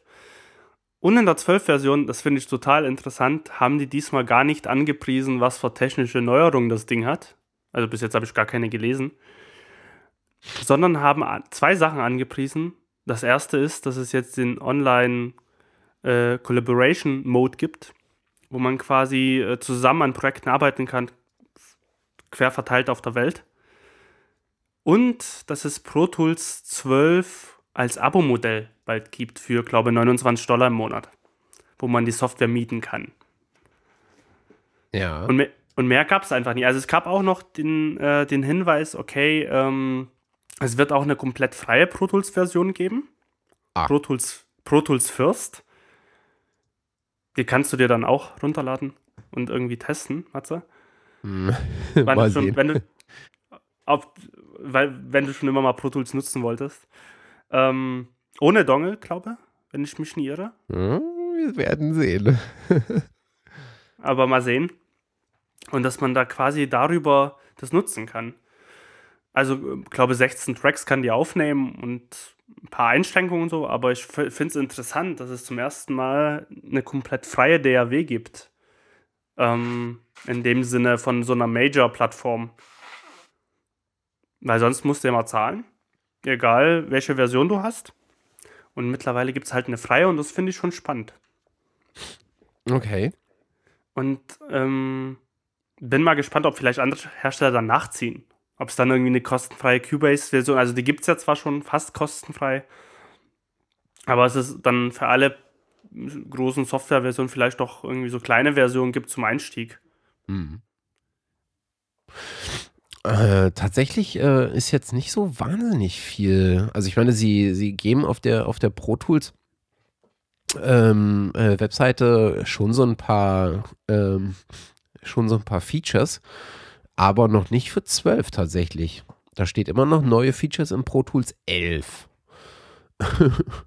Genau, also ich habe auch nichts großartig gelesen und äh, in dem PR-Produktvideo, was sie zeigen, war bei der Entschuldigung, bei der 11 war das so, das war dann total vollgepackt mit irgendwie technischen Neuerungen und bla. Mit neuen Engine und hast du nie gesehen? Und jetzt wird nur in dem Produktvideo diese diese Kollaborat Kolla Kollabara ah, ich kann schon gar nicht mehr sprechen, äh, diese Zusammenarbeit angepriesen, die du online betreiben kannst, quer verteilt über die Welt. Ja, also auf den Avid Blogs äh, gibt so ein, gibt so ein paar ähm, äh, paar News äh, bezüglich äh, das, was man da auf der äh, NAM zeigt. Äh, und da sieht man auch, äh, was man, äh, was man zu erwarten hat, wie du, wie du schon sagst. Ähm, äh, tatsächlich Pro Tools First. Was haben wir hier noch? Ähm, Connecting Music Publishers to Customers with Sibelius. Ist das dieses? Nee, Sibelius ist quasi ähm, das Notationsprogramm von Avid. Das, was, das Moderationsprogramm? Das ist ein Notationsprogramm. Ah, okay. Wo du quasi äh, professionellen Notensatz machen kannst. Okay. Also ich habe auch da ein paar Freunde, die das nutzen. Und ähm, soll angeblich das professionellste sein auf dem Markt. Okay. Da ich mit Noten nie viel zu tun habe, kann ich das jetzt irgendwie auch nicht kommentieren, großartig. Aber scheinbar haben die jetzt eine Verbindung geschaffen. Oder was schreiben sie da? Ähm, ja, dass das wahrscheinlich, dass man das irgendwie direkt über die Cloud auch äh, irgendwo hinpushen kann in irgendwelche anderen Services, vermute ich mal. Ich habe jetzt nicht reingelesen. Ähm, aber dieses äh, Collaboration-Tool, was du meintest, äh, ist das dieses Avid Everywhere für Audio? Das hört sich. Hört das sich ist interessant. Also, die haben einfach gesagt, es ist schon da. Also, die haben das gar nicht so namentlich noch neu angepriesen, sondern halt gesagt, ja, das ist halt. Ähm, äh, Pro Tools kann man jetzt auch online zu, zur Zusammenarbeit nutzen. Hm, okay. Ja, Guck gerade, wo schaust du gerade? Äh, auf dem äh, auf dem Avid Blog äh, in diesem Beitrag äh, Avid Everywhere for Audio Launch äh, steht dann halt irgendwo mitten im Text sowas wie Avid Cloud Collaboration along with the Avid genau Marketplace genau and the Avid Artist Community are coming. Create, collaborate, be heard. Naja, wir machen mal folgendes. Äh, es gibt so ein äh, von Avid so ein Introducing äh, Pro Tools 12 Video. Ähm, ich vermute mal, ich habe es jetzt nicht gesehen, aber da wird man sicherlich eine ganze Menge an ähm, an äh, News äh, explizit zu diesem Produkt finden. Das verlinken wir einfach mal, dann kann man sich da äh, reinlesen. Genau. Na gut.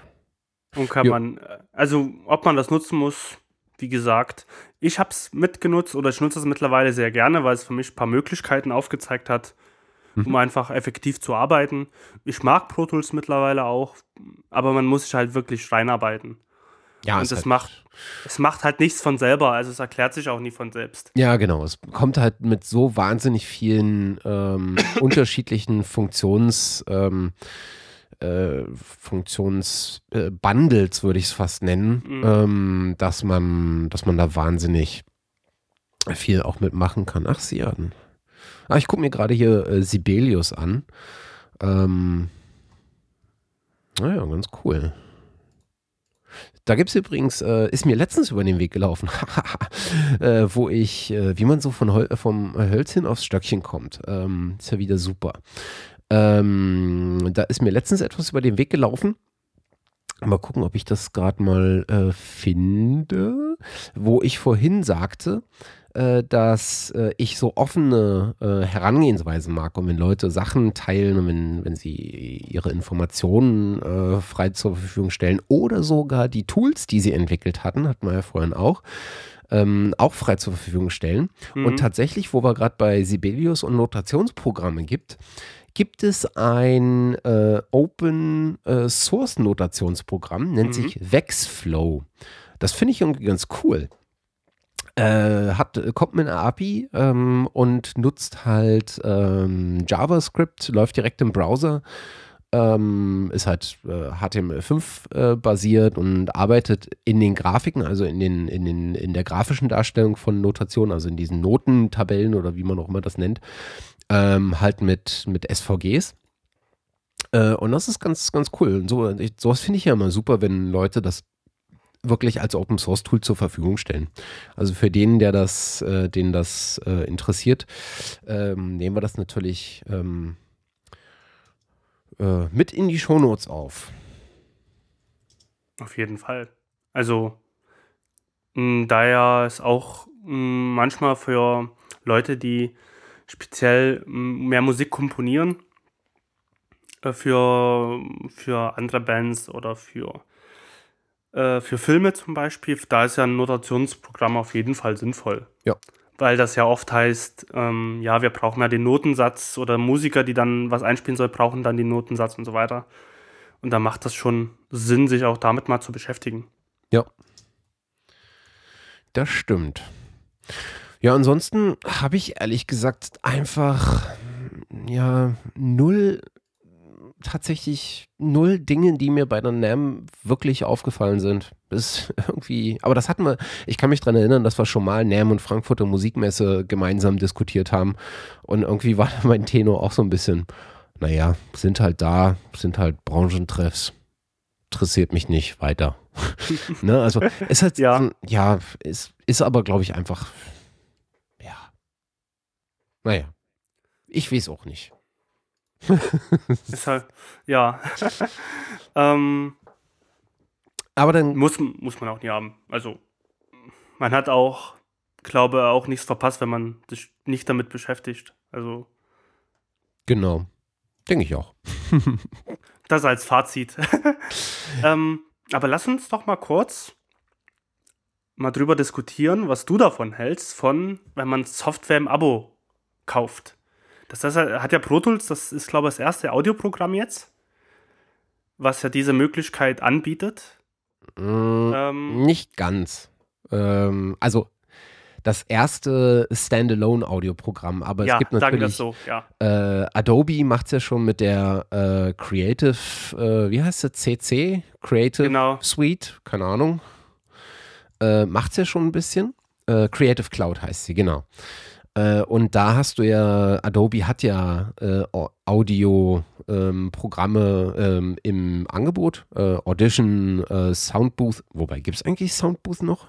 Nee, das haben die abgeschafft. Also indem sie dann CC 5.5, die ich noch habe und nutze, ähm, eingeführt haben, haben sie quasi Soundbooth äh, abgeschafft und haben ähm, Audition wieder eingeführt. Das gab es ja mal, nur für Windows.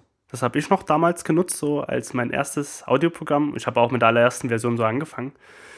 Und dann haben sie es quasi nie für Mac entwickelt und mit 5.5 gab es dann die Version sowohl für Windows als auch für Mac.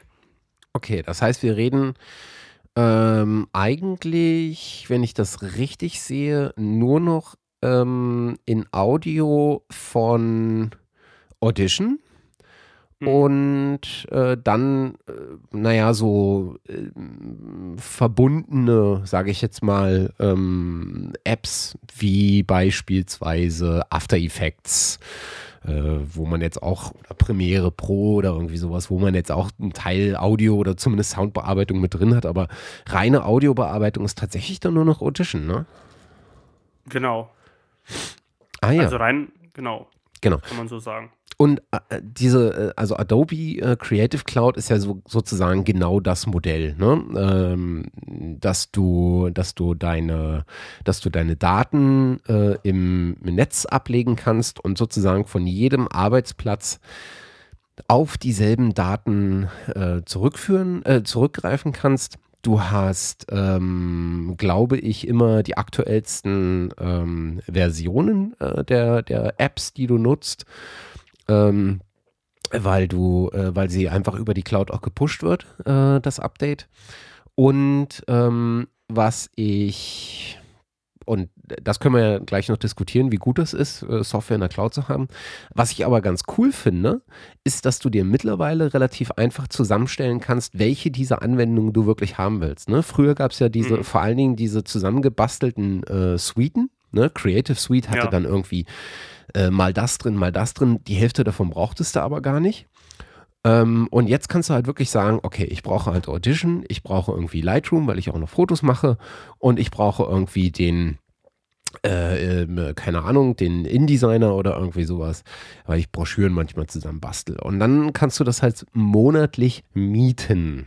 Ne? Das äh, zahlst dann halt deinen monatlichen Beitrag und kannst dir die Dinger äh, installieren. Ähm, ja, ich bin ehrlich gesagt nicht so wahnsinnig überzeugt ähm, davon mit diesem Mietmodell und Daten in der Cloud und sowas. ich bin aber auch jemand, der es einfach so nicht nutzt. Und mhm. ich weiß halt nicht, ich, äh, ich kenne mich auch zu wenig aus, ob du jetzt sozusagen immer auch den Online-Zugang brauchst, um damit zu arbeiten.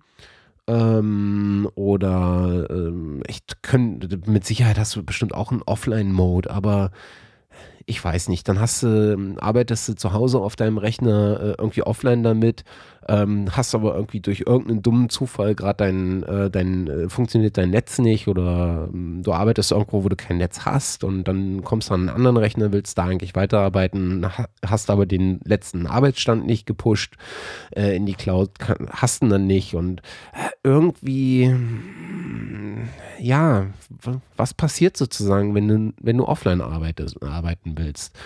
Ähm, äh, irgendwas, äh, ich kann es nicht mal so richtig begründen, aber irgendwas stört mich daran. Das ist eine interessante Sache, weil ich überlege halt gerade bei Adobe, weil die Version, also die funktioniert noch, meine Adobe Audition, keine Frage.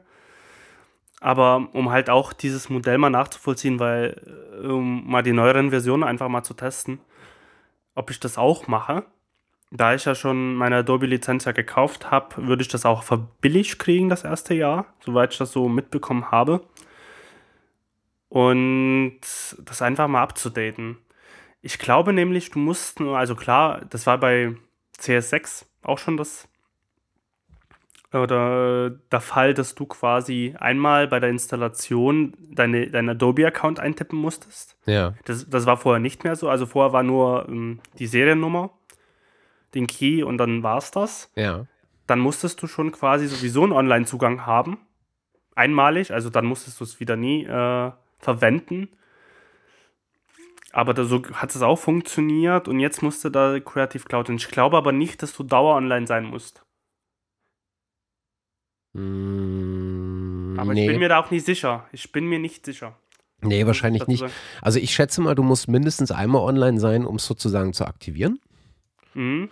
Ähm, aber ja, wie gesagt, ich, ich weiß es einfach, ich weiß es einfach zu wenig, aber irgendwie finde ich es merkwürdig. Und was ich halt daran nicht so prall finde, ist, dass du halt auch keine Wahl mehr hast. Ne? Also mhm. ähm, es kann ja Leute geben, ja. es gibt bestimmt auch viele Leute, die tatsächlich da einen ähm, Use Case für haben und sagen, Creative Cloud ist für mich genau das Richtige, weil ich brauche meine Software in der Wolke also oder zumindest meine, meine Dateien in der Wolke, also kann ich mir auch die Software aus der Wolke holen.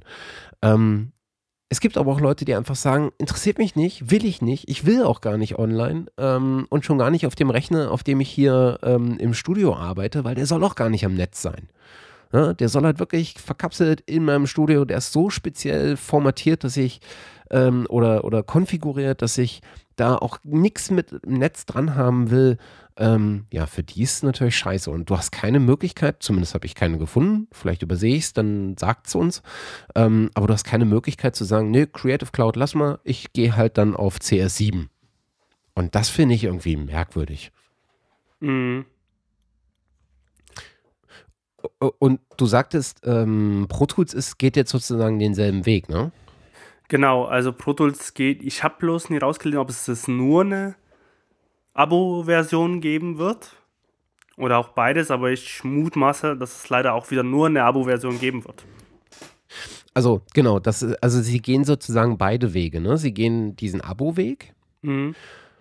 Ähm, und sie gehen äh, diesen äh, Daten in die Cloud pushen, also sozusagen die Software aus der Cloud, das ist dieser Abo, äh, dieses Abo-Modell. Und sie gehen diesen Weg, ähm, äh, Daten, die, die äh, mit dieser oder mit denen diese Software arbeitet, in die Cloud zu pushen. Das ist dieser Online-Collaboration-Modus. Äh, das ist ja eine, eine durchaus spannende Sache, ähm, die ich glaube ich auch nicht zu unterschätzen ist. Äh, dass sozusagen Menschen gemeinsam online äh, an einem Werk arbeiten. Ne? Das kennt man ja aus mhm. äh, schon seit ewigen Zeiten an textbasierten Dingen, ähm, sei es sowas wie äh, Etherpad, wo man halt einfach gemeinsame Textdokumente erstellen kann, Google ähm, Docs, ähm, was es da nicht alles gibt. und sicherlich auch in diversen, ähm, diversen Domänen ähm, sehr spezielle Tools. Ne? Also es gibt so gerade auch im Bereich Wissenschaft äh, einfach Tools, äh, sowas wie Authoria, ähm, wo du gemeinsam wissenschaftliche Paper, die dann auch gleichzeitig noch irgendwie in LaTeX formatiert sind, äh, online in, zusammenschreiben kannst und entwickeln kannst. Dann hast du so Versionierung. Und das ist natürlich ein Modus, den du, den du wenn du den online abbildest, äh, sicherlich für einige Leute durchaus interessant ist. Ich weiß bloß nicht so ganz genau, ob das A Realtime ist, also ob mehrere Leute gleichzeitig in Realtime an so einem Ding arbeiten können oder ob du, ob das bloß so ein Online-Sharing-Service ist, wo, wo, du sozusagen sagst, hier, das ist jetzt Bearbeitungsstand 1.0, äh, den pushe ich mal in die Cloud und dann sagt dein, ähm, dein äh, Master-Mixer, äh, cool, dann hole ich mir mal den Stand 1.0 und sagt einen Tag später, hier, das ist jetzt Stand 1.1, hör du den nochmal an, äh, äh, so weit wie ich bin. Ne? Also ob, ob das mhm. zeitversetzt nach wie vor ist oder ob, ob das tatsächlich online gemeinsam äh, in diesem, in so einer Art DRW-Umgebung ähm, äh, arbeiten ist. Das ist die Frage dann. Ne? also, du, also du weißt es auch nicht so genau. Ich weiß es gerade auch nie. Okay. Da, da muss ich auch noch mal schauen, wie es dann so ist aber zumindest bei Pro Tools jetzt wurde es angepriesen, dass du quasi aufnehmen kannst. Also ich sitze jetzt hier vom Rechner, du auch. Wir haben beide Pro Tools offen, wir sind beide miteinander verbunden. Du hast mir das, das Projekt geschickt. Ich glaube gar nicht, ob du es schicken musst oder einfach in diese dieses Formular mit aufbauen musst und schicken. Und dann habe ich das quasi auch bei mir, nachdem es heruntergeladen ist. So, dann nehme ich was auf, das speichert es bei mir im Projekt und dann wird es quasi hochgeladen zu dir auch wieder. Und dann hast du es dann auch in deiner Timeline. Aber wie sehr das in Realtime ist, also es hängt ja auch von der Internetverbindung ab. Also, und bei, wenn ich an meinen Upload denke, ha, das dauert dann. also die, ähm, die Webseite sagt, mhm. äh, dass es tatsächlich äh, sowohl in Realtime als auch um Offline-Bearbeitung geht. Also es scheint mir so zu sein, dass du äh, gleichzeitig auch ähm, gemeinsam äh, daran arbeiten kannst. Also du kannst, ähm, hier heißt es, ich zitiere einfach mal kurz, uh, post sessions to cloud storage and invite others to collaborate. Work on the same session at the same time or offline and share updates directly within Pro Tools. Record, edit and mix track, uh, tracks that will be published to all other collaborators upon completion. Also wenn du sozusagen die mhm. Aufnahme beendest, ist der Track auch für alle anderen sofort sichtbar. automatically keep track of all contributions and changes as files are automatically tagged with rich metadata, was ganz cool ist, weil du Versionierungen sofort sehen kannst mhm. und sozusagen Änderungsstände sehen kannst und sicherlich auch so ein Undo machen kannst. Stream mixes to a mobile device for real-time review and approval und communicate with collaborators through text or video chat directly from within Pro Tools. Also wenn die das umgesetzt kriegen, dass du sozusagen in dieser Umgebung online, ähm, keine Ahnung, wir sind beide Gitarristen, äh, und ähm, sind mit dem äh, Audio-Interface am Rechner äh, auf demselben Projekt verbunden und können sozusagen gemeinsam oder zeitversetzt ähm, einspielen, aber können sozusagen in dieser Software, ohne dass wir noch irgendwas anderes brauchen, auch noch miteinander kommunizieren und sagen, ja, mach den Ton mal noch anders und mach mal nochmal und sonst was. Das wäre schon ziemlich fett. Jetzt frage ich mich allerdings, wie langsam wird die Software? Das frage ich mich auch. Also an sich ist es ziemlich cool, aber wo ich das Problem sehe, wenn ich an meiner 16.000er Leitung ja. hier denke, die ich auch nur habe und mehr geht hier gerade einfach nicht. Und ich einen Upload von 120 Kilobit, Maxi, Kilobyte, glaube Kilobyte maximal in der Sekunde habe, dann passiert nicht viel. Also wie lange dauert das dann, wenn ich gerade irgendwas eingespielt habe? 200 MB, ach Mensch, da kann ich eine Stunde Kaffee trinken wieder. Ja. ja Bis du dann das hast. Ja, genau, also. besonders wenn du halt nicht äh, komprimiert aufnehmen willst, sondern wirklich full-featured äh, äh, das gesamte breite Signal. Ne? Das ist, das ist dann halt irgendwie, das frage ich mich, ob sie, ob, ob das so sinnvoll hinzukriegen ist und vor allen Dingen, Äh, also selbst wenn sie die Software hinkriegen, dass die Software schnell ist und sich irgendwie trotzdem flott anfühlt und nicht so schwerfällig anfühlt, ist halt immer das Argument die Internetverbindung. Das ist halt, mhm. halt, ich weiß nicht, ob wir da schon so wahnsinnig viel sind.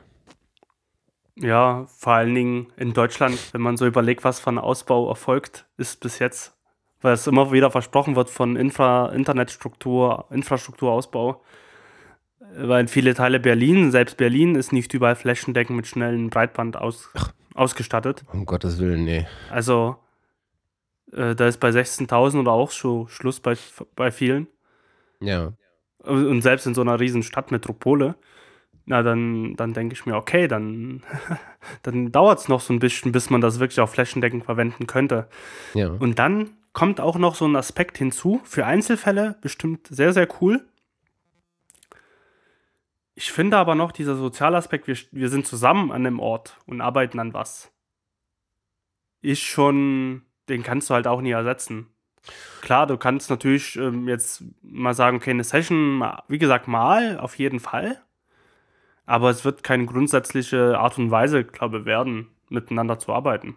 Hm. Ja, würde ich noch gar nicht mal so sagen, weil tatsächlich sind, äh, denke ich, ähm, also das ist sicherlich was anderes und da wird man sich sicherlich dran gewöhnen müssen. Was halt fehlt, ist so dieses Environment, äh, also diese Umgebung, die dich auch stimuliert, gemeinsam zu arbeiten. Ne? Das ist halt dann irgendwie online und das ist fühlt sich sicherlich anders an. Aber ich könnte mir vorstellen, dass das auch so ein Stückchen weit Schranken aufhebt und Leute dann auf einmal anfangen zusammenzuarbeiten, für die es einfach eine Hürde vorher war, zusammenzuarbeiten. Ne? Äh, du hast einen Künstler, der irgendwie in Schweden sitzt und du hast einen Producer, der in New York sitzt und es ist halt einfach nervig, immer hin und her zu fliegen, gemeinsam zu arbeiten und äh, wenn man nicht gemeinsam arbeitet, zwar an einem Projekt, aber immer offline äh, und dann parallel telefoniert. Ich glaube, wenn so eine Software das abbilden kann und irgendwie easy going und so ein bisschen fluffig macht, dass man nicht permanent äh, so denkt, so, oh, ist die Software lahm, das ist ja fürchterlich, dann kann das schon auch äh, funktionieren. Es ist halt dann eine andere Art, ein anderes anderes Feeling, äh, was dabei wahrscheinlich eine Rolle spielt. Aber ich könnte mir schon vorstellen, dass das auch ähm, durchaus Leute gibt, äh, die sowas gerne nutzen würden. Ne? Auch, mhm. auch ohne diese Umgebung. Das, das, kann ich mir auch auf jeden Fall ja. gut vorstellen. Also. Was ich auch spannend finde, ist, äh, dass Avid jetzt auf einmal diesen Plattformcharakter wieder auf, aufgreift. Ne? Weil das die, die andere Endung, die jetzt kommt, oder ich weiß nicht, ob es schon vorher gab, aber die sie jetzt sehr explizit bewerben, ist ja dieser Marketplace. Mhm. Ne? Und äh, da heißt es hier halt auf der Webseite, das ist eine ganz gute Übersicht, äh, finde ich, ähm, verlinken wir auch mal drauf. Da heißt es halt zum Marketplace, uh, publish session files, multi-channel stems and stereo mixdowns directly from Pro Tools for license in the public marketplace. Das heißt also, uh, du kannst deine eigenen Songs oder, keine Ahnung, so wie du es machst, Soundschnipsel, ne, also so Sounddesign ähm, ähm, Sounds, ähm, direkt in den Marketplace pushen äh, ohne irgendwie äh, großartig den Umweg über Upload-Portale oder sonst was. Ähm, und du kannst halt aus diesem Marketplace äh, auch irgendwie ähm, Content von anderen direkt finden, kaufen und bei dir direkt in das, äh, in die Pro Tools Sessions als Einzeltrack integrieren. Ja, also dieses Ganze, ich gehe mal irgendwo hin, äh, muss mir den runterladen, ähm, muss ihn dann äh, in meinen in meinen Pro Tools ähm, äh, hochladen, dann kommt da vielleicht eine, irgendeine Con Conversion ähm, zustande, weil das irgendwie unterschiedliche Formate sind oder so. Das entfällt. Und das ist natürlich irgendwie was, wo sie so ein Stückchen versuchen, die Leute jetzt auf sich selber zu binden und auf ihr eigenes ähm, Ökosystem. Und das, das finde ich schon irgendwie einen ganz spannenden Charakter. Aber eher kritisch zu sehen, finde ich. Ja, man wird auch einmal abwarten. Ich glaube, bei vielen Sachen muss man einfach mal schauen, wie die Leute darauf reagieren und wie weit das dann Verbreitung findet. Also, ich bin dann auch gespannt, werde mir das auf jeden Fall anschauen, wenn es dann soweit ist, mhm. wenn es rauskommt. Ähm, und mal schauen, was für technische Versionen außer diesem Marketplace, außer die, die Möglichkeit zusammenzuarbeiten, digital dann noch so entstehen wird. Also auch so an technischen Neuerungen ich, ich lese gerade, na doch, ein paar neue Plugins scheint es auch zu geben. Mhm. Und genau, dann bin ich gespannt. Mhm, mhm, mhm. Ja, ist- ja Wie, wie, wie sehr sich das auch für mich lohnen wird oder nie. Das gleiche mh, gilt auch für, ähm, für Adobe. Also ich, ich spiele ja mit dem Gedanken, aber bis jetzt für die ganze Suite, weil ich würde schon mehrere Programme irgendwie nutzen, weil so äh, würde es auch erstmal 30, 35 Euro, glaube ich, mit Mehrwertsteuer im ersten Jahr sein für mich und dann halt irgendwie aber 60 gleich im nächsten Jahr. ja. Und muss ich mal schauen, wie weit ich das wirklich so intensiv nutze. Also bis jetzt nutze ich halt Audition halt wie verrückt und halt Photoshop für Zu- Zurechtschneiden von Bildern. Mhm. Aber ähm, so vom Preis her, vom Preis leistungsmäßig, mal schauen. Das Hm. muss ich mir noch mal überlegen. Weil man bindet sich auch bei, zum Beispiel bei Adobe für zwei Jahre gleich. Ja, ist auch so ein, das Also- ist auch so ein Unding.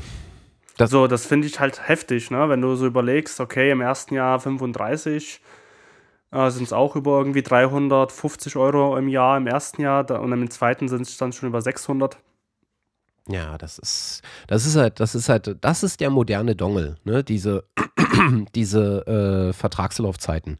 Das verstehe Ja. ich auch nicht, warum die Leute, äh, klar, die, das, das Argument dahinter, das ökonomische Argument, das kann ich verstehen, dass sie halt Sicherheit haben wollen auf die nächsten zwei Jahre.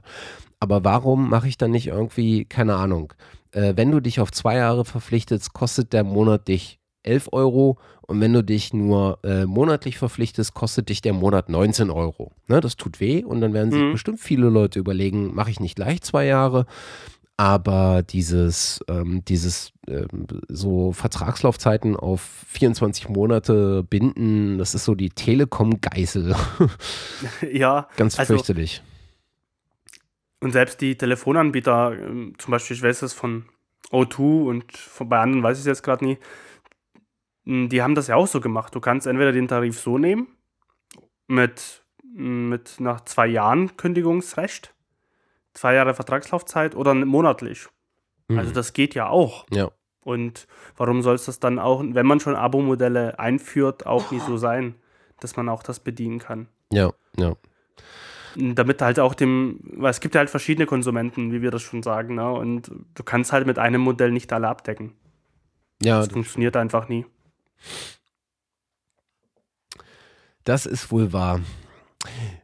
Du, wo wir gerade bei, ähm, bei Bandbreiten waren, Mhm. äh, da fällt mir noch was äh, anderes ein. Äh, und zwar ist ja tatsächlich äh, die äh, jetzt gerade wieder so ein so mir frisch auf den auf den Tisch gefallene Diskussion um, naja, äh, das Stichwort Lossless im Musikbereich. Gerade im, im End-Consumer-Bereich ähm, die Diskussion, äh, brauchst eigentlich äh, Lossless-Formate? Brauchst komprimierte Formate?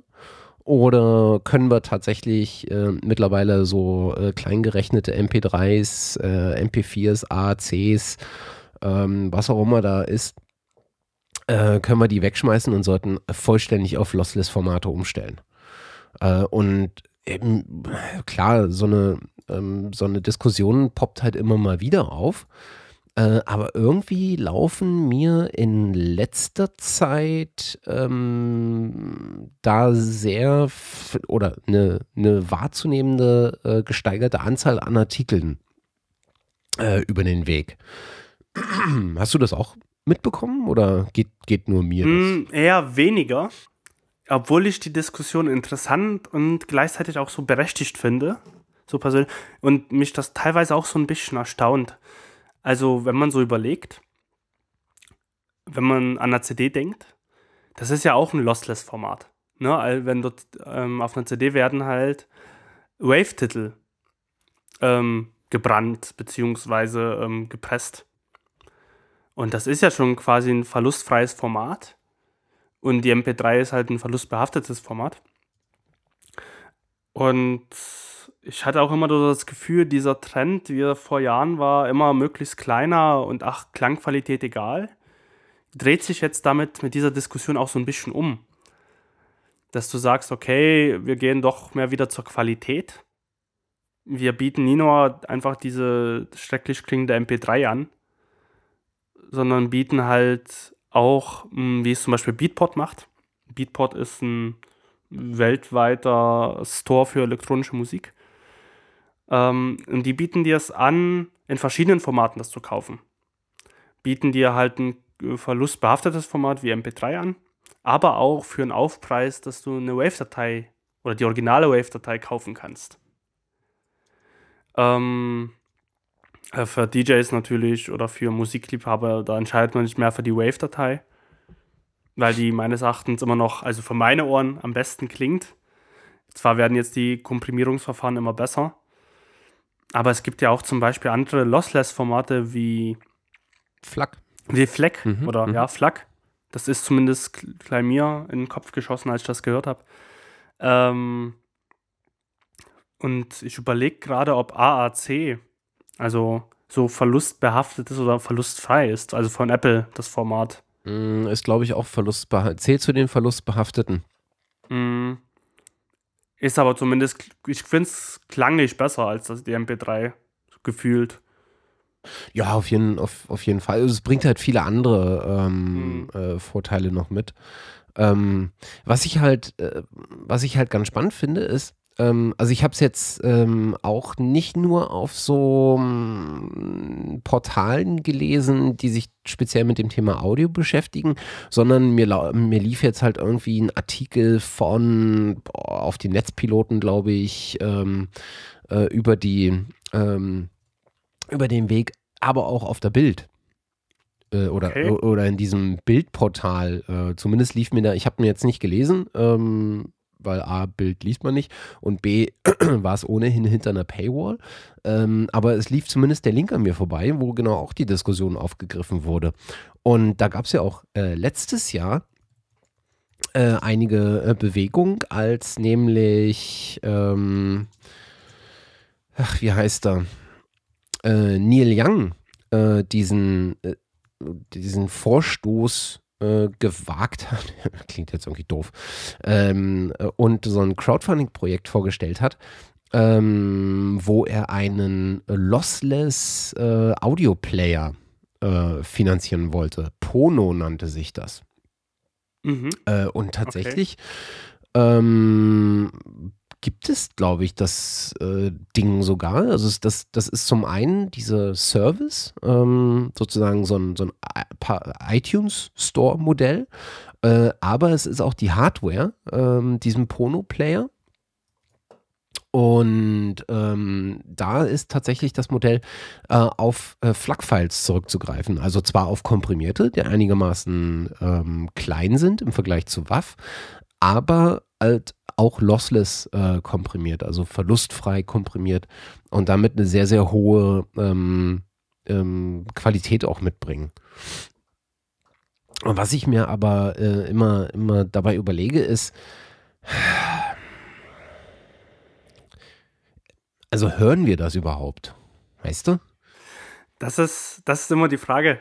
Weil gerade bei diesem kleinen Player, dieser kleine Player, dieser Pono-Player, das ist halt tatsächlich so ein, äh, so ein, so ein äh, wie heißt der von Apple? Ähm, I, iTunes? iPod, nee. iPod. Also, also, ach, sowas. Das ist ja. tatsächlich so ein, hier so ein Taschenformat.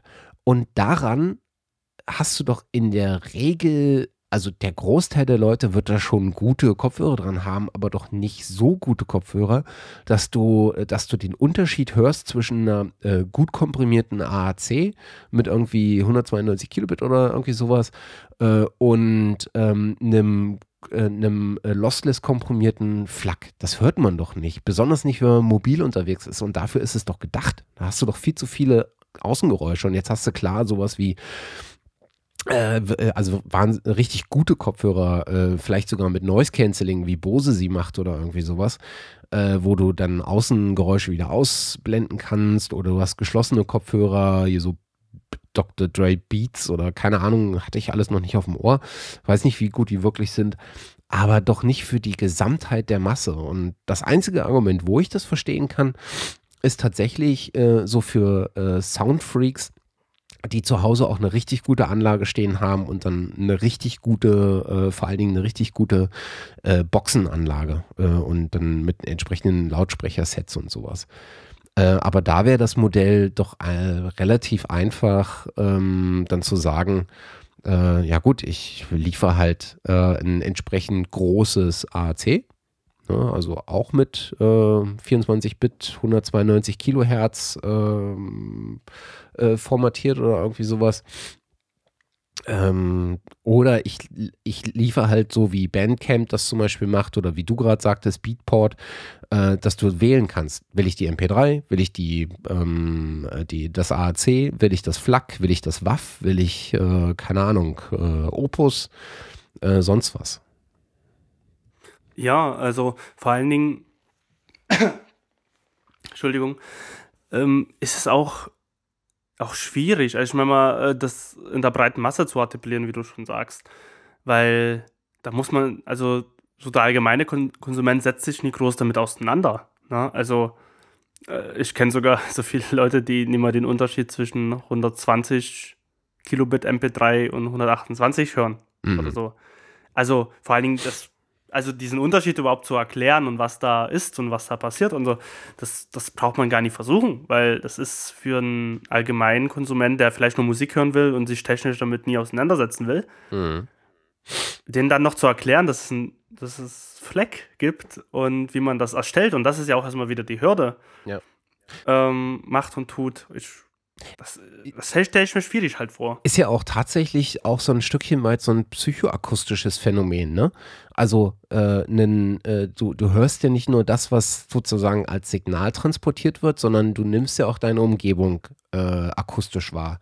Und ich glaube, ähm, die beeinflusst dich sehr stark. Das heißt also zu Hause, wenn du ganz in Ruhe bist, achtest du auch auf viel mehr Kleinheiten, auf viel mehr Feinheiten, auf viel mehr, vielleicht auf so ein, auf so ein Glitzern in den Obertönen. Ähm, das tust du doch aber nicht auf der Straße, wenn alles um dich rum wuselig ist, wenn Menschen neben dir sind, wenn du in einer U-Bahn sitzt und das rumpelt und rattert und macht Geräusche, dann achtest du doch nicht ernsthaft auf Obertöne. Also absolut. Ne? Also und, und das kann ich da da komme ich einfach äh, in meinem Kopf nicht so dahinter, was jetzt der ähm, der äh, warum warum der Wunsch von manchen so extrem groß ist, immer und überall und besonders wie beim Beispiel dieses Pono-Players, das Ganze unterwegs in dieser unglaublich großen Qualität zu haben. Ja, also vor allen Dingen, ich gucke gerade auf der Webseite und dort steht, dass es bis zu 192 Kilohertz 24-Bit Auflösung möglich ist. Mhm. Da denke ich mir aber jetzt gerade im gleichen Moment, die meisten Alben sind gar nicht so hochwertig aufgenommen. Also, ja, das kommt ja auch noch dazu, stimmt. Also, wenn man so überlegt, äh, die meisten Produktionen werden auf 44,1 Kilohertz produziert. Ja. Und als 16-Bit in die Massen verteilt. Ja. Da kriegt man die 24-Bit-Files fast schon gar nicht mehr. Ja. Oder der seltenste Fall, zum Beispiel ähm, ähm, Mastered for iTunes, ist ja nur ein Format, die das mal als 24-Bit verkaufen. Aber ist auch nur irgendwie das einzige oder einzigste. Nee, einzigste gibt es, glaube ich, das einzige Format. Aber da, die meisten sind da gar nicht in dieser Qualität ausgelegt oder äh, produziert. Also das heißt, man müsste da schon an den ganzen Ingenieuren rantreten und die dazu bewegen, eine noch höhere Auflösung aufzunehmen. Mhm damit man auch weiter oben in den Obertönen auch nochmal Unterschiede hört und da noch mehr Obertöne mit aufgenommen werden und so. Mhm. Also stelle ich mir auch schwierig vor. Obwohl ich da gerade sehe, dass es speziell auf der Seite Alben zu kaufen gibt. Ja, ja, genau. In diesem, in diesem Pono Music Store äh, gibt es halt auch genau diese Lossless-Dinger. Ne?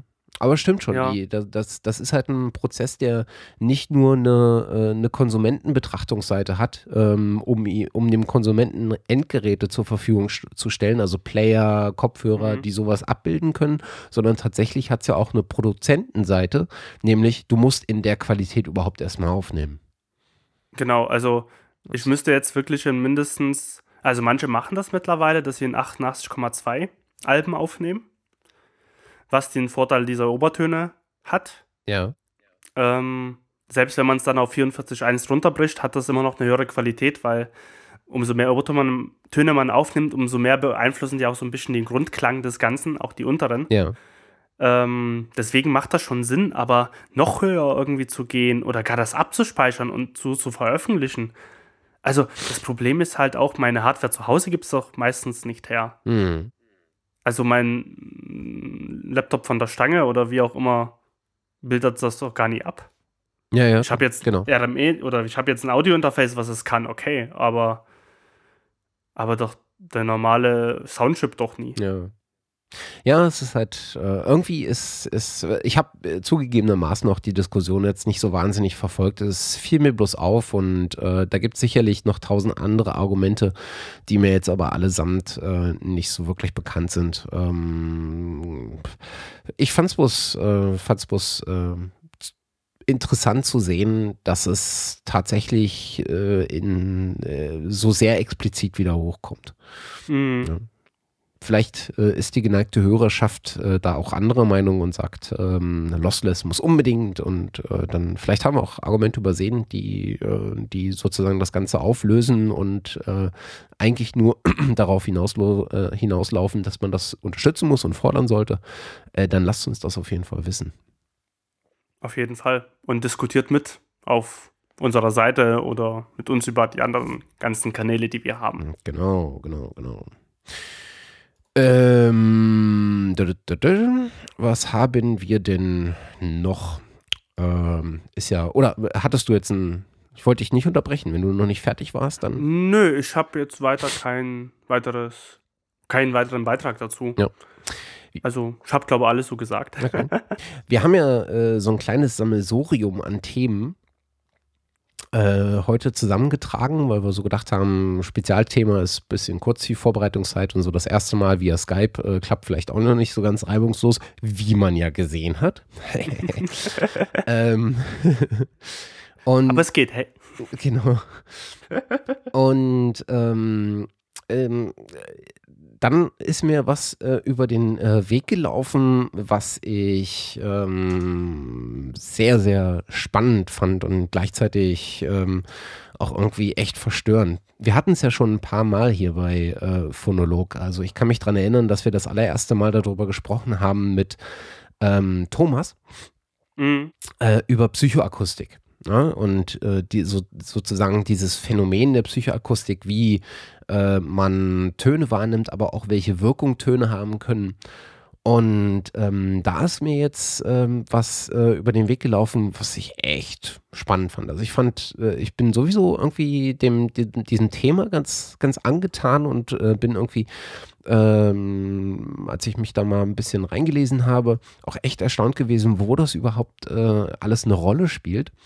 Und äh, jetzt vor kurzem lief auf äh, Dreisat äh, eine Dokumentation äh, über das Thema äh, Musik als Waffe. Und das fand ich extrem verstörend, ähm, weil, also A ist die, ist das, ist das wirklich super gemacht ähm, und echt spannend. Das so, äh, ist, läuft so ein bisschen unter Wissenschaftsdokumentation. Ähm, und was da, was sie da gemacht haben, ist, ähm, kennst du äh, Christopher Surf? Schon mal gehört den Namen. Ja, der macht, äh, ist bekannt geworden äh, äh als Komponist für die Sesamstraße. Ah, Hat ja, irgendwie ja. hunderte von Liedern gemacht äh, für die Sesamstraße. Und ähm, der hat sich äh, mal genau mit diesem Thema ähm, ähm, äh, auseinandergesetzt. Und zwar hat er irgendwann, wurde irgendwann mal an ihn herangetragen, ähm, dass eines seiner komponierten Kinderlieder ähm, dafür benutzt wurde, äh, jemanden zu foltern. Ja, es gibt ja diesen Begriff des äh, No-Touch-Torture, äh, sozusagen ähm, ne, Folter ohne äh, direkte ähm, körperliche Einwirkung. Und ähm, da wurde halt benutzt, eines seiner Kinderliedern, was halt einfach in, in wahnsinnig hoher Lautstärke in der Endlosschleife über eine ganze Zeit lang ähm, gelaufen ist. Äh, und oftmals geht das einhand mit einer bestimmten Deprivation, also dass die diejenigen, die da gefoltert werden, äh, beispielsweise äh, in, in einem dunklen Raum ähm, haben, äh, sitzen ähm, oder ihnen die Augen verbunden werden ähm, oder dass sie in einem besonders kleinen Raum ähm, oder in einem hellen oder keine Ahnung mit, mit Stroboskoplicht oder sonst was.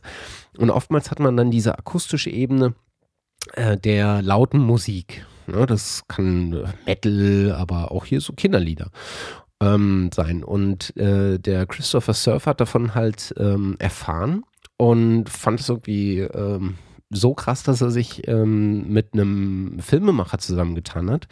Äh, wo finde ich den Namen? Tristan äh, Chaitroschek. Chytroschek. Keine Ahnung, wie er, wie er heißt.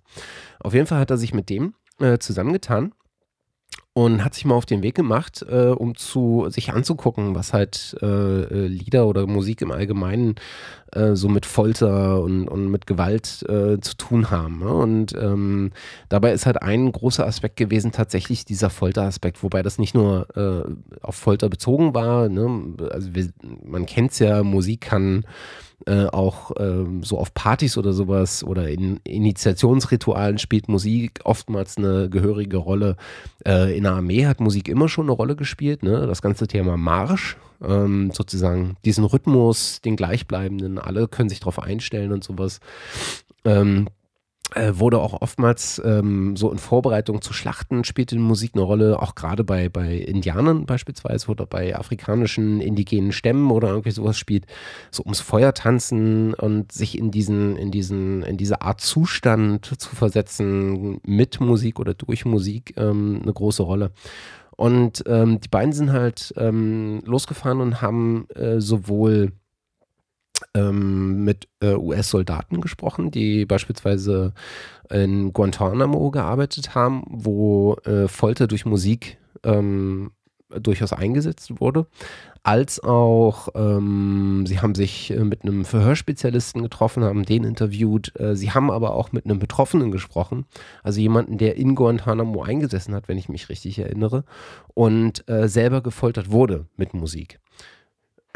Und rausgekommen ist halt da genau ähm, diese äh, Dokumentation mit dem Titel Musik als Waffe, die man derzeit noch äh, in der Dreisat-Mediathek ähm, nachschauen kann. Ähm, ich vermute aber mal, man wird es danach auch ähm, noch auf, ähm, auf, auf YouTube finden in irgendeiner Art und Weise. Wollte ich hier bloß ähm, empfohlen haben, weil das Thema ist halt tatsächlich ein echt spannendes und ein grauseliges äh, gleichermaßen. Ja, äh, finde ich auch sehr spannend, äh, gerade habe. Ähm, weil ich wusste, dass es verwendet werden kann, aber wenn es eine Dokumentation zugibt, da bin ich schon sehr gespannt drauf, das auch mal so, so, zu sehen, wie, wie darüber berichtet wird. Also, wie du schon sagst, spannend als auch verstörend zugleich. Ja. Dass doch was so Schönes auch so qualvoll verwendet werden kann. Ja. Gibt da auch eine ganze Reihe von, von spannenden Büchern ähm, und, und, und Blogposts, die sich so mit dieser äh, psychoakustischen Seite und mhm. auch psychologischen Seite von Musik beschäftigen, sowohl in der positiven als auch in der ne negativen Wirkung. Also geneigte Googler und ähm, Amazon-Webseiten-Such-Slot-Benutzer ähm, äh, finden da, glaube ich, eine ganze Reihe von, äh, von Büchern, wo man ähm, sich da mal reinlesen kann. Das ist sehr, sehr, sehr, sehr spannend, das Thema. Ähm, was mir noch dazu einfällt, dass es vielleicht nicht gleich Musik sein muss, sondern entweder extrem hohe Töne. Ja, ja. Oder extrem tiefe Töne. Ja, auf jeden Fall. Ne? Also, äh, zumindest fällt mir gerade so spontan das Beispiel ein, ähm, dass es, glaube ich, einen Einkaufssupermarkt gab, der sich darüber beschwert, dass viele Jugendliche immer so in Anführungszeichen rumgelungert haben, abends davor und irgendwie auch randaliert haben zum Teil. Und dass das die Betreiber nicht mehr wollten und die haben Lautsprecher aufgestellt mit Musik. Also nicht mal Musik, das war ein Ton, der extrem hoch war, aber extrem quälend war, den du nur in dem in den äh, Bereich bis circa 20 Jahren, glaube ich, hören kannst. Der so hoch ist, der ultra unangenehm ist. Und somit sind die alle abgehauen. und äh, waren nicht mehr vor dem Einkaufszentrum. Mhm. Und wenn du das natürlich so extrem dann noch dazu betreibst, kann das auch zur Qual werden. Mhm. In der Süddeutschen gab es äh, vor ein paar Tagen einen Artikel, ähm, ähm, dass die Commerzbank ähm, Musik gegen, Obdach, äh, gegen Obdachlose einsetzt. Den verlinke ich auch nochmal. Äh, also die haben halt das, das Problem, ähm, dass viele, gerade im Winter, äh, viele Obdachlose in die Filialen gehen, um sich da auszu, aufzuwärmen oder gar da zu schlafen. Ähm, und äh, jetzt äh, kürzlich gab es halt so ein Bericht auf der Süddeutschen, äh, dass die äh, Commerzbank ähm, halt die ganze Nacht, äh, wenn ich mich recht erinnere, äh, hier von Mike Oldfield äh, irgendwelche äh, Sachen spielt, ja, um möglichst, ja, ähm, ja, ich weiß gar nicht, was sie damit erreichen sollen. ich verlinke mal den Artikel, kann sich irgendwie jeder selber mal reinlesen. Ist aber irgendwie eine merkwürdige äh, Geschichte. Oh ja. Hm. Aber du hast recht, das, das gibt es das gibt's durchaus äh, auch ähm, in, in medizinischer ähm, Richtung, ne? Ultraschall. Extrem ja. hohe Töne, ne? benutzt, um ähm, einfach bestimmte Dinge ähm, entweder zu diagno äh, diag diag di diagnosieren, Diagnos ich habe gerade eine Wortfindung. Diagnostizieren. Diagnostizieren. Ich habe gerade echt eine Wortfindungsstörung, krass. Ähm, genau, um äh, bestimmte Dinge zu diagnostizieren oder äh, ich glaube, Nierensteine zertrümmert man auch mit mhm. Ultraschall. Ja? Ne? Also genau. ähm, im, im Bereich von, äh, von Kriegsführung äh, haben wir auch schon seit, seit Jahrzehnten äh, das Thema Hochfrequenzwaffen. Äh, Waffen, ne? ähm, also da steckt in dieser ganzen, in dieser ganzen Thematik ähm, Sound und, und, und Klänge und Musik äh, zu, spez zu spezifischen Zwecken ähm, einzusetzen, das ist echt schon wahnsinnig ähm, weitläufig. Ja, ähm, vor allen Dingen auch tiefe Töne können ja, ja, weil die sind sehr energiereich gegenüber die Grundtöne, die sehr qualvoll sind. Stimmt. Aber das, wir kennen das ja alle irgendwie, wenn man mal entweder auf Konzert oder äh, irgendwie im Clubbereich unterwegs ist, wie, was für eine Energietiefe äh, Töne haben können, besser. Und wenn man das halt übertreibt, ist es ja auch wie ein, ich nenne es jetzt mal virtueller Schlag, den du dann so von abbekommst, von der, von der Wucht, von der Energie der tiefen Töne. Ja, genau. Oder un unterschwellige Werbung, ne? Bestimmte mhm. beim Einkaufen, ne? Bestimmte Musik oder bestimmte Soundkulissen steigern bei Menschen irgendwie das Wohl Wohlbefinden und oder versetzen sie in Einkaufslaune oder bestimmte Soundkulissen bringen, unterstützen halt bestimmte Werbebotschaften oder sowas. Also es ist echt abgefahren, was man damit alles machen kann. Absolut. Also bei der, bei der Einkaufsmusik, ich nenne es jetzt einfach mal, also wenn das schon mal aufgefallen ist, im Kaufhäusern wird, was du schon sagtest, dieses Phänomen gerade aus, ausgenutzt, damit man sich wohlfühlt. Die spielen Musik, äh, die um die 80 BPM ist. Okay. Weil, acht, weil 80 BPM ist quasi unser ruhiger Herzschlag. Ah, okay. Und somit fühlen wir uns wohl, weil wir das kennen. Also das ist so ein, Wohlbef so ein Zustand der, des Wohlbefindens in unserem Körper, wenn, wenn das Herz ruhig schlägt, unaufgeregt ist. Mhm. Und das wird ausgenutzt als Geschwindigkeit zum Beispiel. Also wenn das mal auffällt, in Kaufhäusern wird oft, ich sag mal, langsamere Musik gespielt. Mhm. Ja, weil man genau dieses Phänomen ausnutzen möchte. Das ist abgefahren. Also waren, waren nicht weitläufig, wie du schon sagst. Ja. Das ist, und das nimmt aber keiner wahr. Also das ist halt auch das, ähm, warum auch, das habe ich auch bei dem Sounddesign jetzt so gemerkt. Viele nehmen die Wirkung wahr, aber was hast du dran gemacht? Kam öfters mal die Frage. So, also, was hast du an den Film nochmal gemacht? Also die Tongestaltungen, aber das hat halt wirklich was mit, mit unbewusster Empfindung zu tun. Mhm. Und das, das kriegt man natürlich nicht so offensichtlich mit, mhm. als wie beim Bild. Mhm. Da wir 80 Prozent, glaube ich, unserer Informationen im Gehirn bildlich verarbeiten. Ja. Ähm, kriegen wir das natürlich sofort mit. Ne? Also das, deswegen spricht uns ein Video an, aber ein, oder ein Video oder ein Film spricht uns nur mit gutem Ton an. Ja.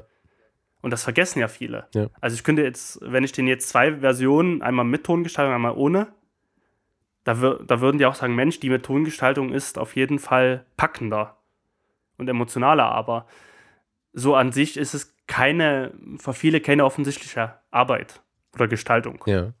Hatten wir übrigens ähm, auch schon äh, mal ganz kurz am Rande angerissen und zwar mit Tobias, äh, mhm, mit Tobias Fleig. So dieses Zusammenspiel von Musik und Bild. Und was mir dabei eingefallen ist, damals, ich weiß nicht, ob was damals im, im oder ob ich es damals schon im Podcast erzählt hatte, ähm, aber auf jeden Fall fällt es mir jetzt ein, diese Zusammenwirkung von Musik und Bild und was man damit machen kann. Und ich kann mich daran erinnern, dass ich, als ich kurz nachdem ich nach Berlin gezogen bin, ähm, muss so 2002 gewesen sein, 2003, ähm, da war ich relativ frisch noch in Berlin. Ähm, da gab es, glaube ich, im Haus der Kulturen der Welt das sieht ja so, eine, so ein bisschen aus wie so eine Muschel äh, oder eine Auster, Auster glaube ich. So heißt es, glaube ich, auch, das Gebäude. Ähm, äh, Gab es eine Ausstellung, die genau damit gespielt hat, mit so einer Bild-Soundschere, ähm, was ich echt spannend fand. spannend fand. Und ich kann mich daran erinnern, äh, dass mir ein Exponat extrem äh, gut gefallen hat, ähm, weil es ganz merkwürdige Wirkung hatte. Und das waren zwei abgedunkelte Räume nebeneinander. Und in beiden war ein Projektor aufgestellt, der an eine, ähm, an, an jeweils eine Wand äh, in, in diesen dunklen Räumen äh, denselben, äh, dasselbe Video gespielt hat. Und zwar ähm, war das ein, äh, so ein ein, anderthalb, zwei Minuten Film ähm, von einer der ersten nah und in Farbe aufgenommenen und ähm, ziemlich von der, von der Wirkung ziemlich großen Atombombenexplosionen. Ähm, das war eine, die auf irgendeinem Atoll gezündet wurde. Ähm, und dabei gab es äh, eine Kamera, die äh, wahrscheinlich aus einem Flugzeug heraus diesen Atompilz, diese Entwicklung dieses Atompilzes ähm, ähm gefilmt hat. Und ich muss mal gucken, ob man genau vielleicht die Aufnahme noch auf YouTube findet. Äh, dann, dann verlinke ich die mal. Und was dieser Künstler jetzt gemacht hat, es war was völlig, völlig Einfaches. Aber er hat in beiden Räumen denselben Film ablaufen lassen und hat in dem einen Film den Sound dazu, den sozusagen den natürlichen Sound dieser, dieser, dieses Dings ähm, ähm, abge äh, dazugegeben, abgemischt. So ein bisschen, also da, damals wurden natürlich keine Soundaufnahmen mitgemacht, aber er hat sie danach hinzugefügt als so eine, eine natürliche Tonebene. Ne? Also du hast den, du hast dieses, ähm, dieses leichte Motorengeräusch dieses Fliegers und dann hast du diesen Knall, ähm, der, der kommt da zeitlich versetzt. Und danach ist sozusagen äh, Stille und du hörst dann nur noch diesen Flieger und so ein bisschen ganz bisschen knacken, als ob das so elektromagnetische Störungen geben würde. Und im nächsten Raum hat er das mit einer sehr, sehr angenehmen klassischen Musik unterlegt. Und plötzlich hatte diese Atombombenexplosion was echt Schönes. Na, also diese, diese Formbildung ist ja auch einfach faszinierend, so, so brutal wie das ist, aber das hat eine gewisse Schönheit. Und durch, diese, die, durch diesen Einsatz von klassischer Musik, der dann halt in dem richtigen Moment von, von, von relativ getragener, dann kurz in, im Augenblick der, der Explosionsauslösung so in so ein kurz in so ein Crescendo ging, heißt das, glaube ich. Ähm, und dann wieder ein bisschen ruhiger und so getragen und so ein bisschen breiter und mächtiger wurde. So, so wie im Laufe der Zeit, wie sich halt dieser Pilz entwickelt hat. Und beides war halt extrem merkwürdig, weil das eine war wahnsinnig beängstigend, weil es so real war und das andere war wahnsinnig schön, weil es so gestaltet war, so kunstvoll. Und das ist mir nachhaltig in Erinnerung geblieben, so als so ein Beispiel zu, äh, zu Wort-Tonschere. Und das fand ich damals schon irgendwie ganz, ganz spannend. Und da gibt es halt wahnsinnig viele äh, Beispiele für. Und ich glaube, auch das wurde, mhm. äh, wurde auch schon in Filmen und vor allen Dingen auch in der Werbung echt oft benutzt, so diese Wort, halt ein anderer Ton als den du, den du vom Bild her erwarten würdest. Ja.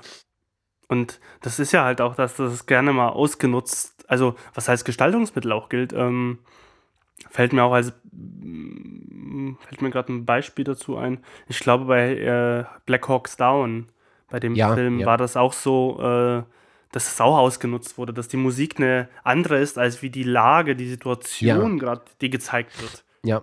Hat, glaube ich, auch sogar, war, war es ein Oscar, äh, den es damals gekriegt hat? Ich glaube schon, ne? Ich glaube auch.